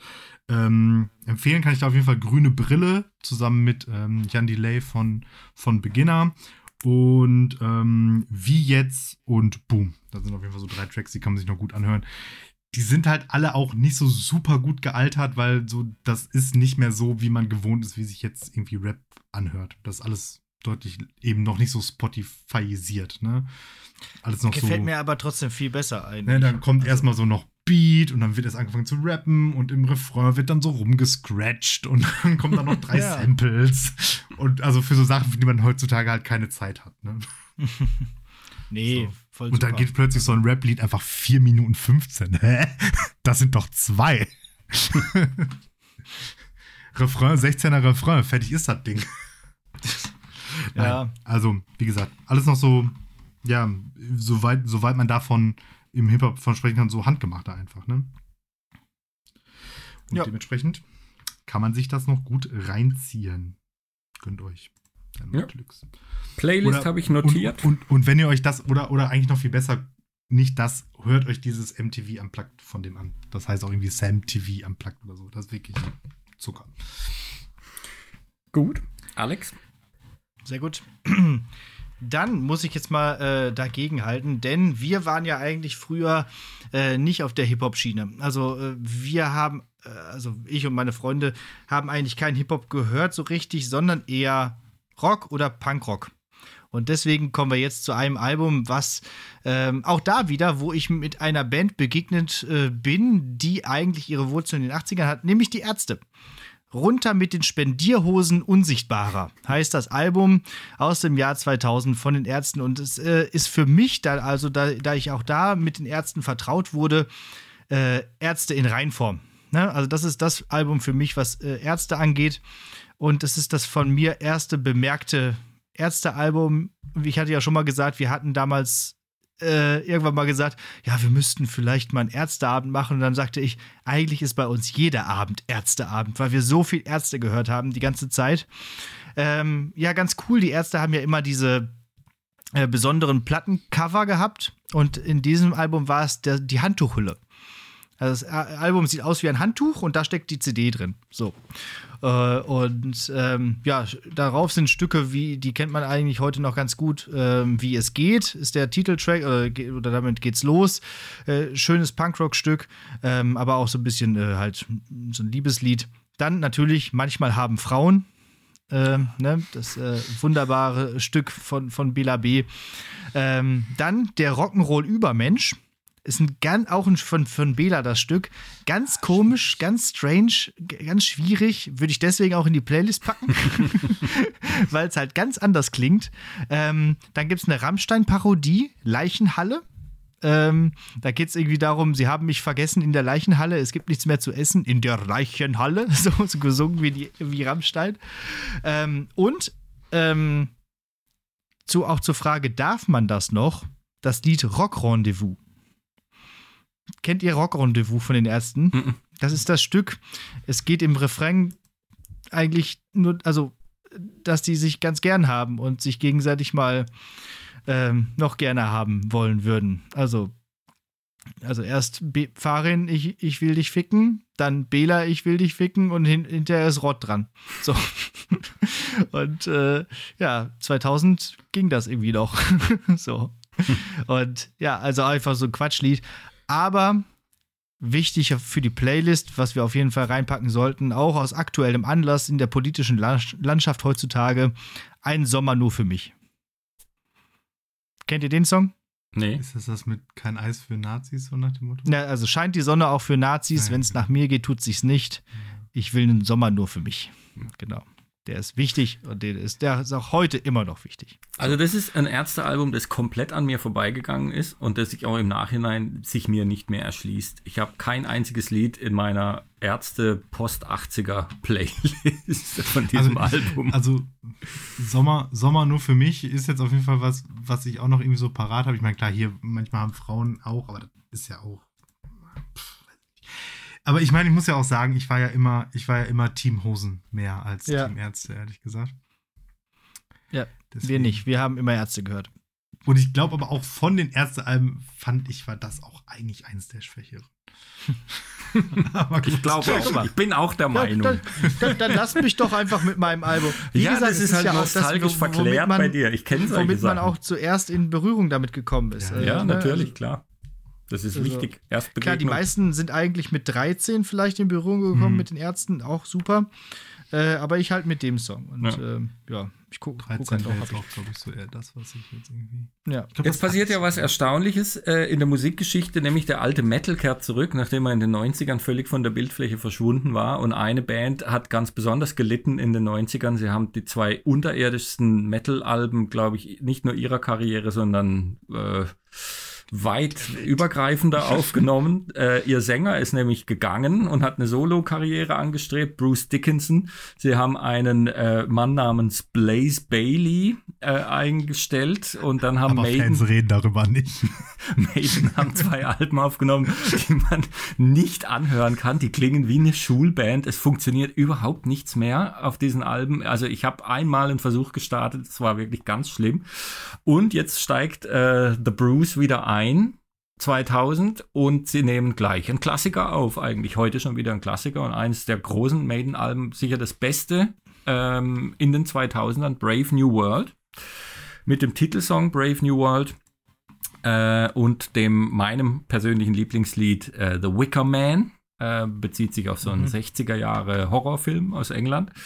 Und Blood Brothers auch nochmal, ist auch noch ein, ein Live-Klassiker, auch gern gespielt. Äh, Ist da nicht ein Remake von mit Nicolas Cage von Wicker Man? Ja, ist möglich. Ja, Das ist doch das mit diesem Bienen und dem Verbrennen, ne? ja, ja, genau. Ja, ja. Ah, gibt's stimmt, die- ja, ja, ja. Ein anstrengenden Nicolas Cage-Film mit.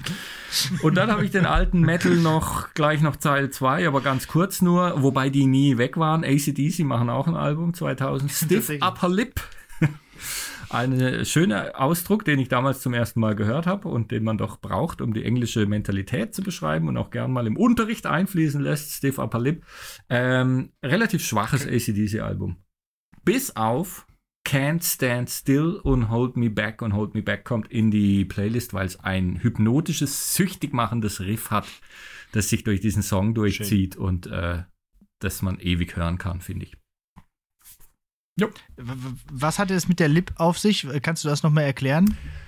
Stiff Upper Lip Stiff- ist diese, diese, ist so eine, so eine, so eine Bezeichnung für, man lässt sich nichts anmerken.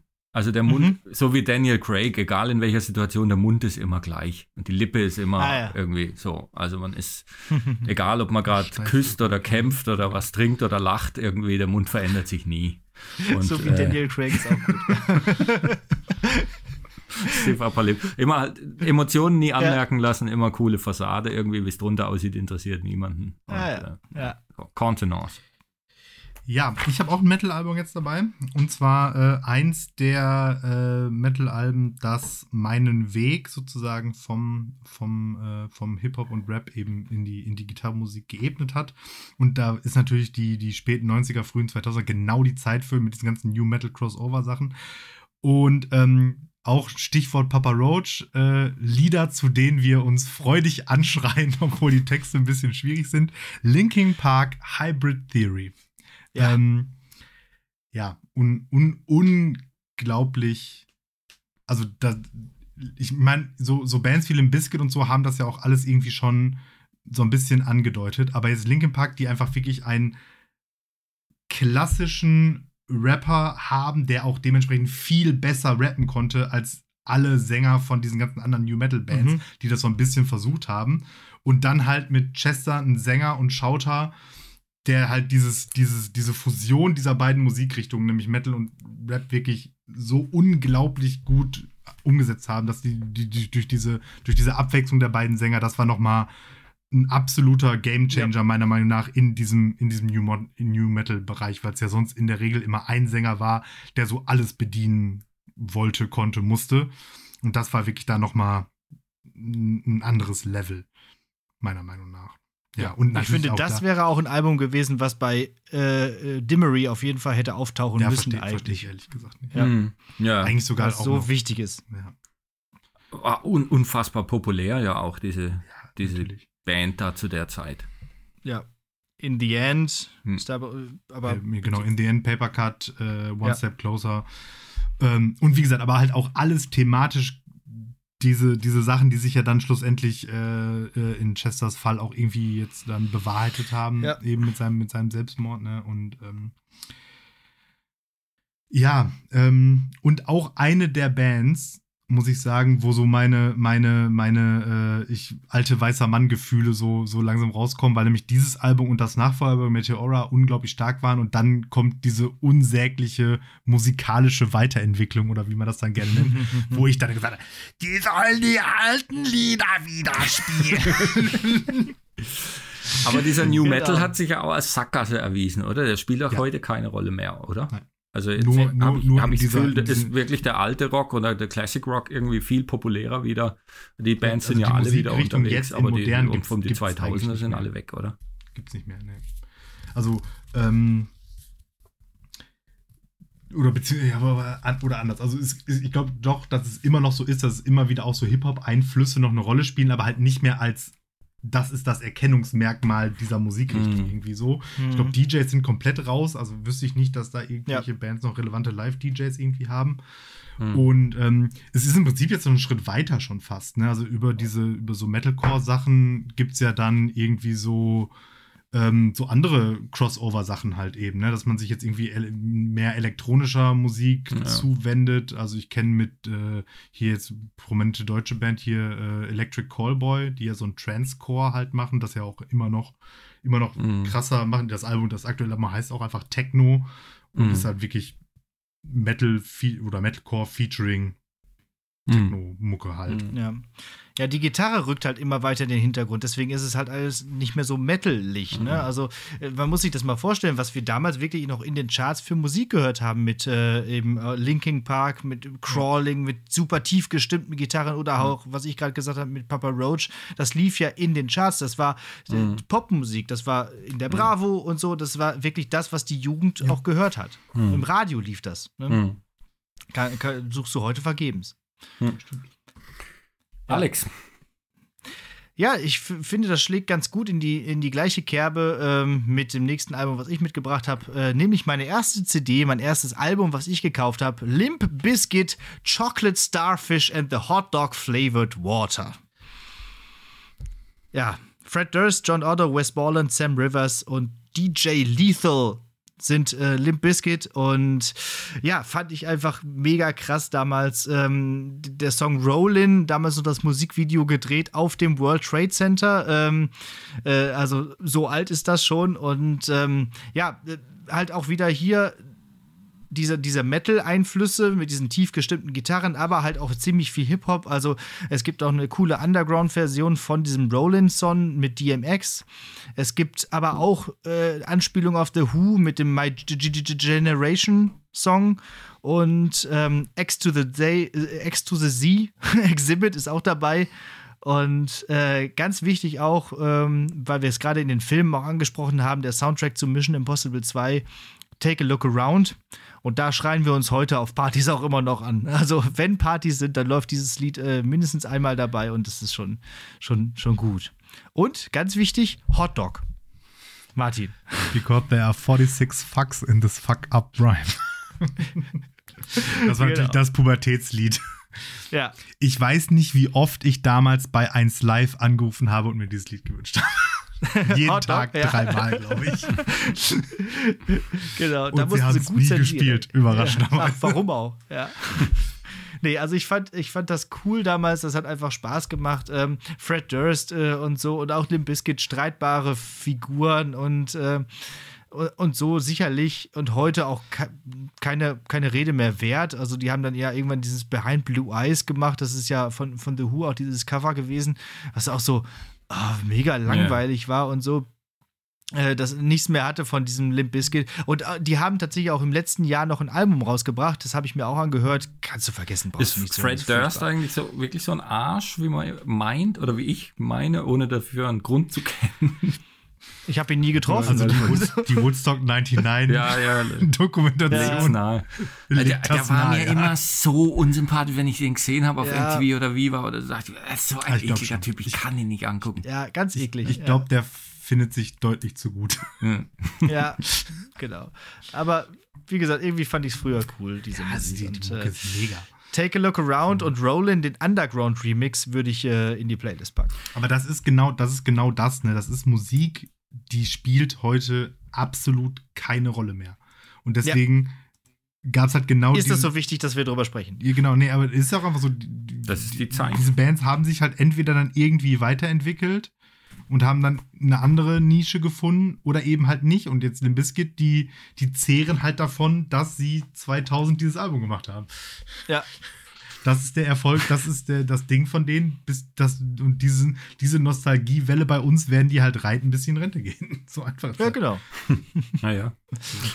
Und machen wir uns das vor, wenn jetzt auf dem Festival Limp Bizkit spielt, klar stehe ich da in der ersten Reihe. Was ist denn da klar. los? Ja, das ist halt eure, so eure und dann- das, was für uns so 80er-Bands sind, die ja auch immer noch unterwegs sind, ähm, sind für euch dann Limp Bizkit, ganz Ja, klar.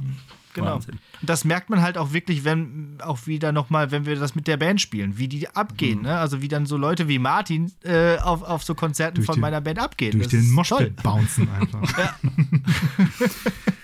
Ich habe was ganz anderes, französische Band nochmal, Phoenix heißen die, äh, machen ihr Debütalbum, Mhm. das heißt United.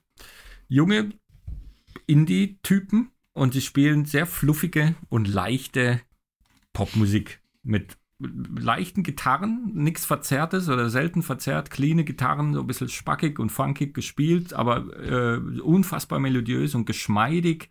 Ähm, Honeymoon ist ein wunderschönes Lied, Too Young, If I Ever Felt Between und Summer. Äh, If I Ever Felt Better und Summer Days sind wahrscheinlich die vier großen Hits auf diesem Album. Die haben dann noch äh, äh, zwei ganz tolle Nachfolgealben gemacht. Listomania hieß noch eins von ein paar Jahren später. Da waren noch mal ein paar ganz große Hits drauf. Äh, Sophia Coppola hat sie auch noch gern eingesetzt für Film-Soundtracks auch. Ich glaube, sie war auch mit dem Sänger zusammen oder ist es immer noch von Phoenix. Irgendwie so coole französische Indie-Typen mit tollen Platten United. Und dann ganz kurz noch eine Elektroband mit einer ganz, ganz tollen Sängerin, Moloko hießen die, äh, benannt nach der Bar in äh, Clockwork Orange. Und ähm, Things to Make and Do hieß ihr zweites Album und da war ein Riesenhit drauf, damals äh, The Time is Now hieß es. Das äh, könntet ihr vielleicht sogar noch kennen, weil es sehr, sehr oft lief, auch in Clubs und Diskos, wenn da elektronische Musik lief zumindest. Wo wir so waren mit 14.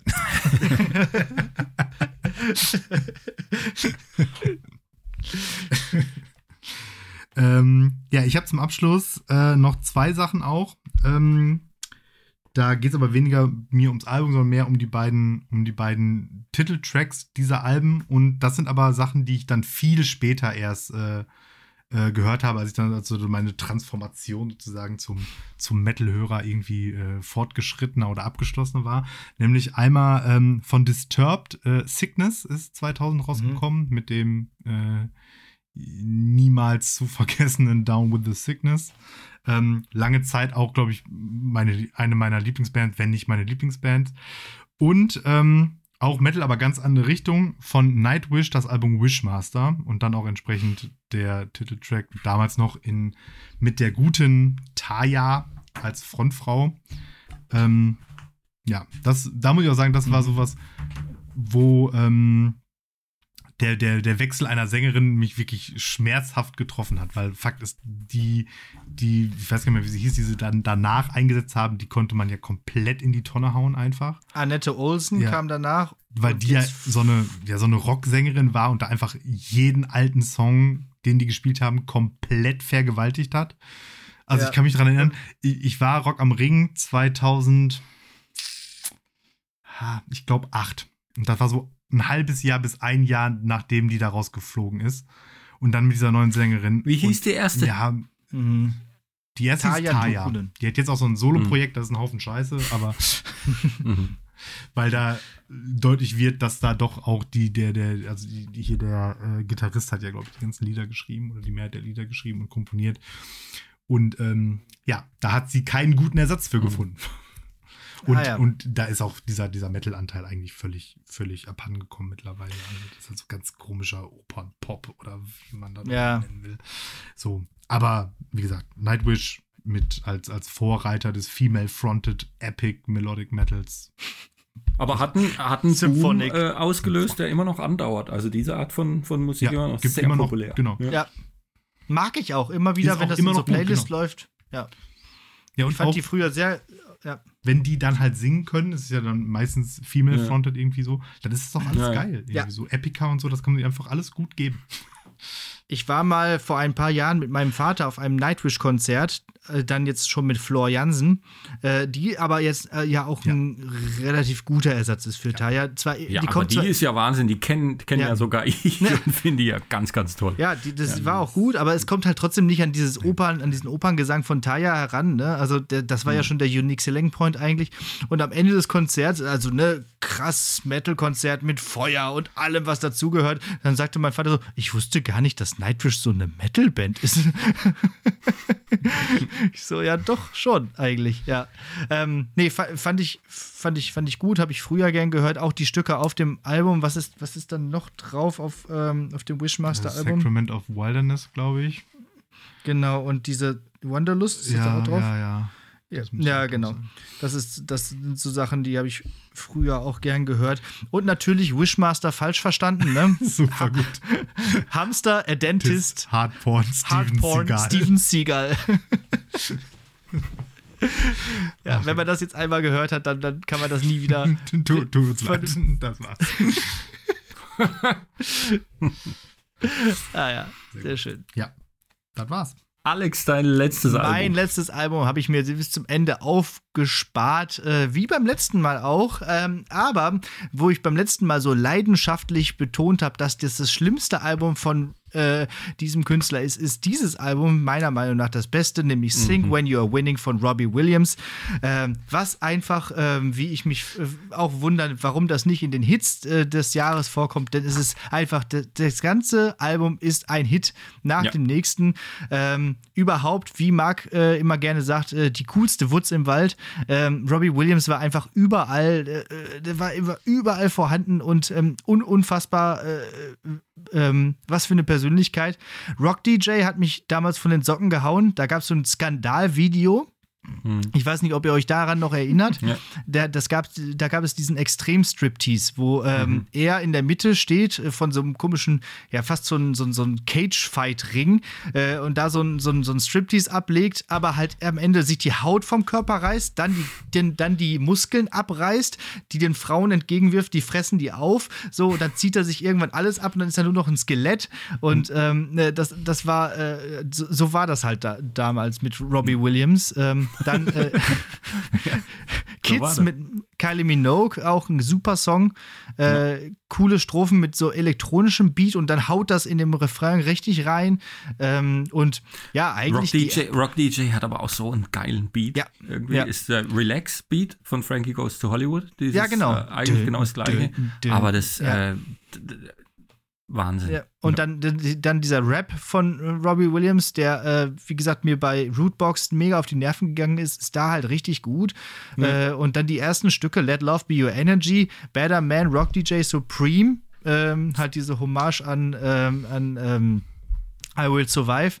Äh, dann Kids, äh, alles super. Danach wird es ein bisschen sanfter, aber äh, ist ein super Album, kann man großartig hören. Und äh, ja, Rock DJ und Kids würde ich in die Playlist packen. Kennt zwar jeder, aber muss einfach gehört Ich fand ja werden. Road to Mandalay immer Ja. wunder, wunderschön. Ich Gut, dass du es ansprichst. warum. Ja, ich habe es auch hier stehen. Da gab es ja auch dieses Fortsetzungsvideo. Hm. Da gab es erst das Video zu Road to Mandalay und dann beim nächsten Album gab es dann mit Eternity die Fortsetzung von, dem, von, dem, von der Ah, Geschichte. Das wusste ich gar nicht. Okay. Ja. Ja. Ja, Toll. Fand ich, also Sing When You're Winning, auch das Cover äh, toll, also wie er da so in so einem Stadion als Fußballspieler, also er spielt die, äh, also er ist alles, alle, die ganze Mannschaft und sie freuen sich, sie haben gewonnen und so. Ja, ich, äh, man durfte Robbie Williams früher nicht cool finden, aber eigentlich war das schon gut. Ja, ja. Ich fand ihn auf jeden Fall nicht gut und auch nicht cool. ähm, aber zu Road to Mandalay habe ich tatsächlich auch. äh, ich hatte einen Mitbewohner zu Studienzeiten, ähm, der so so ein typischer, ja, was ist denn deine Lieb was ist denn dein Musikgeschmack? Ja, eigentlich alles. So, ja schlimm. äh, Ja, So Charts halt. ja, so, eigentlich alles ist kein Musikgeschmack. ja, genau. So entscheid dich mal. Und Ja. ähm, der fand Robbie Williams an sich eigentlich auch ganz gut. Überraschend, ne? Hm. Ausgespülte, äh, austauschbare, weichgespülter Mist. Das war halt so sein Ding. und immer wenn, äh, und, und äh, Road to Mandalane war auch sein Lieblingslied. Er wusste aber nicht, wie es heißt. So, ich hatte es mir irgendwann mal gemerkt, wie es heißt, damit, wenn er gesagt hat, kannst du das schöne Lied von Robbie Williams mal spielen, dass ich das dann anmachen konnte. Ah, Äh, nee. ja. Also ich hatte ja auch, also ich habe ja auch eine Schwester und die hatte das Album und dementsprechend Das ist äh, lief das Entschuldigung. halt auch bei äh, uns immer. Und ja, ich weiß nicht, also ich wäre froh, wenn, und jetzt kommt wieder so ein bisschen alte Männer-Talk, aber wenn Popmusik heute so knallig und rockig wäre wie dieses Album. Also es ist ja, ein Pop-Album, aber ich wäre froh, wenn es heute noch mal sowas gäbe. So. Ja. Okay. Finde ich auch. Das kann ich noch akzeptieren. Dann habe ich jetzt zum Abschluss eine Band, die sich aus den 90ern raus jetzt immer mehr in die äh, Obskurität rein produziert durch immer sperrigere Alben. Äh, und zwar ist da, glaube ich, volle Absicht dahinter. Sie wollen einfach ihren Ruhm maximal redu reduzieren. Pearl Jam, meine äh, alte Lieblingsband, machen ihr Album äh, Binaural und es ist wirklich ihr eines ihrer sperrigsten. Es ist nicht ihr schlechtestes, mittlerweile mag ich es total. Als es damals rauskam, war ich wie gesagt, ich war, diese Art von Musik hat mir gar nicht mehr so zugesagt. Ich war auf ganz anderen, hab ganz andere Sachen gehört. Ich war auf einem Konzert von einer Gothic Country Band, 16 Horsepower in Straßburg und ein alter Kumpel hat mir die CD äh, auf Kassette überspielt, damals noch, äh, von Pearl Jam und ich habe sie versucht auf dem Heimweg abzuhören und äh, anzuhören ähm, von Straßburg nach Freiburg und habe sie nach dem dritten Lied angewidert ausgemacht und dachte, das ist jetzt vorbei, das geht nicht mehr, die Zeit ist vorbei. Dann habe ich sie lange, lange nicht Fenster angehört. Geworfen. Was ich nicht wusste, war, dass mir bis heute die ersten drei Lieder überhaupt nicht gefallen und dass es ab dem vierten Lied ein richtig tolles Album ist. ähm, ich habe mehrere Jahre gebraucht, um da dahinter zu kommen. Die ersten drei sind bis heute scheiße. Danach ist eigentlich kein schlechtes Lied mehr drauf. Aber das zeigt auch wieder, was Pearl Jam da versuchen, so die falschen Hörer raus. Sogar die alten Fans, Sogar- die jetzt irgendwie Gothic Country hören, die wollen wir auch nicht mehr. Ja, die wollen wir, die müssen sich schon bis zum vierten Lied durch äh, bis wir sie dann belohnen. Und dann wird man auch wirklich belohnt, vor allem mit dem wunder wunderschönen Nothing as it seems. Erinnert fast ein bisschen an ein gutes Pink Floyd-Lied oder so, mit großem, tollem Gilmore-Gitarrensolo von Mike McGrady. Und ähm, ein, das erste ähm, Ukulele-Lied auch von Eddie Vedder. Da geht's schon los irgendwie, was ihn ja dann später dazu gebracht hat, ein Ukulele-Solo-Album aufzunehmen. das ich nicht habe. Dinge, die die Welt nicht braucht für 300. Nee, genau. Ich habe ja immer gesagt, ich, Eddie Vedder kann machen, was er will, der kann schnarchen, ich kaufe es mir trotzdem oder er kann einfach nur einen Ton singen, aber beim Ukulele-Album bin ich letztlich ausgestiegen. Ja, Ja, krass, dann sind wir jetzt ja. durch mit dem absoluten Längenrekord, aber es war auch jede Minute nötig, äh, Kannst um dieses zwei Jahr Sonderfolgen rausmachen. zu, zu beackern. Nix, das, das, da müssen die Leute auch durch. Ja, die können Äh, sich das ja gerne ja in mehreren Etappen anhören. Ja, man muss Es es ja auch wie nicht ein am Stück Pearl an. Jam Album. Durch die ganze, das erste Viertel muss man einfach durch und dann, wird's gut. dann wird's gut. Ja, aber ich verstehe eh nicht beim Podcast hören, man muss es doch nicht am Stück hören. Stück hören. Ich habe dann immer so Leute, die sagen, oh, die Folgen sind so lang. Ja, und? Ich, Ich verstehe denke das mir gar auch mal, nicht. ich freue mich immer, wenn sie so Ja. zwei, drei Stunden lang gehen, weil dann habe ich da ja mehr von. ich, ich weiß gar Richtig. nicht. Kann man doch, dann macht man halt, es hält ja an und dann macht man halt dort weiter. Ist ja kein Problem. Ich glaube, es kommt ein bisschen drauf an. Also ich finde so Sachen, die irgendwie auch sowas wie so eine Tagesaktualität irgendwie so haben, die brauchen schon so eine gewisse Kompaktheit, sage ich jetzt mal, dass man da auch vernünftig hinterherkommt. So. Also wenn wir jetzt irgendwie, keine Ahnung, jede Woche da zwei Stunden rausballern würden, das wäre, glaube ich, Ja. irgendwie an, an der Idee auch vorbei. Aber Ja. wenn das sowas thematisch gebundenes ist, also wo ist das Problem, wenn das dann so, ne, wenn jetzt, Ja. wenn jetzt bei euch guckst, wenn jetzt die, die, was, was, was, was hat das längste? 83 da mit vier Folgen oder was? ja, ja. So. Fünf Äh, haben wir, glaube ich. Ja. Also kannst du theoretisch auch alles an einem Stück und dann machen Ja. die Leute sich da halt fünf Folgen raus. ja, ja, eigentlich schon, ja. Keine Ahnung. Naja. Okay. Aber Ihr lass uns nicht noch länger werden, die Folge, äh, dadurch, dass wir darüber reden, wie lang die Folge schon ist. So Meterlängen.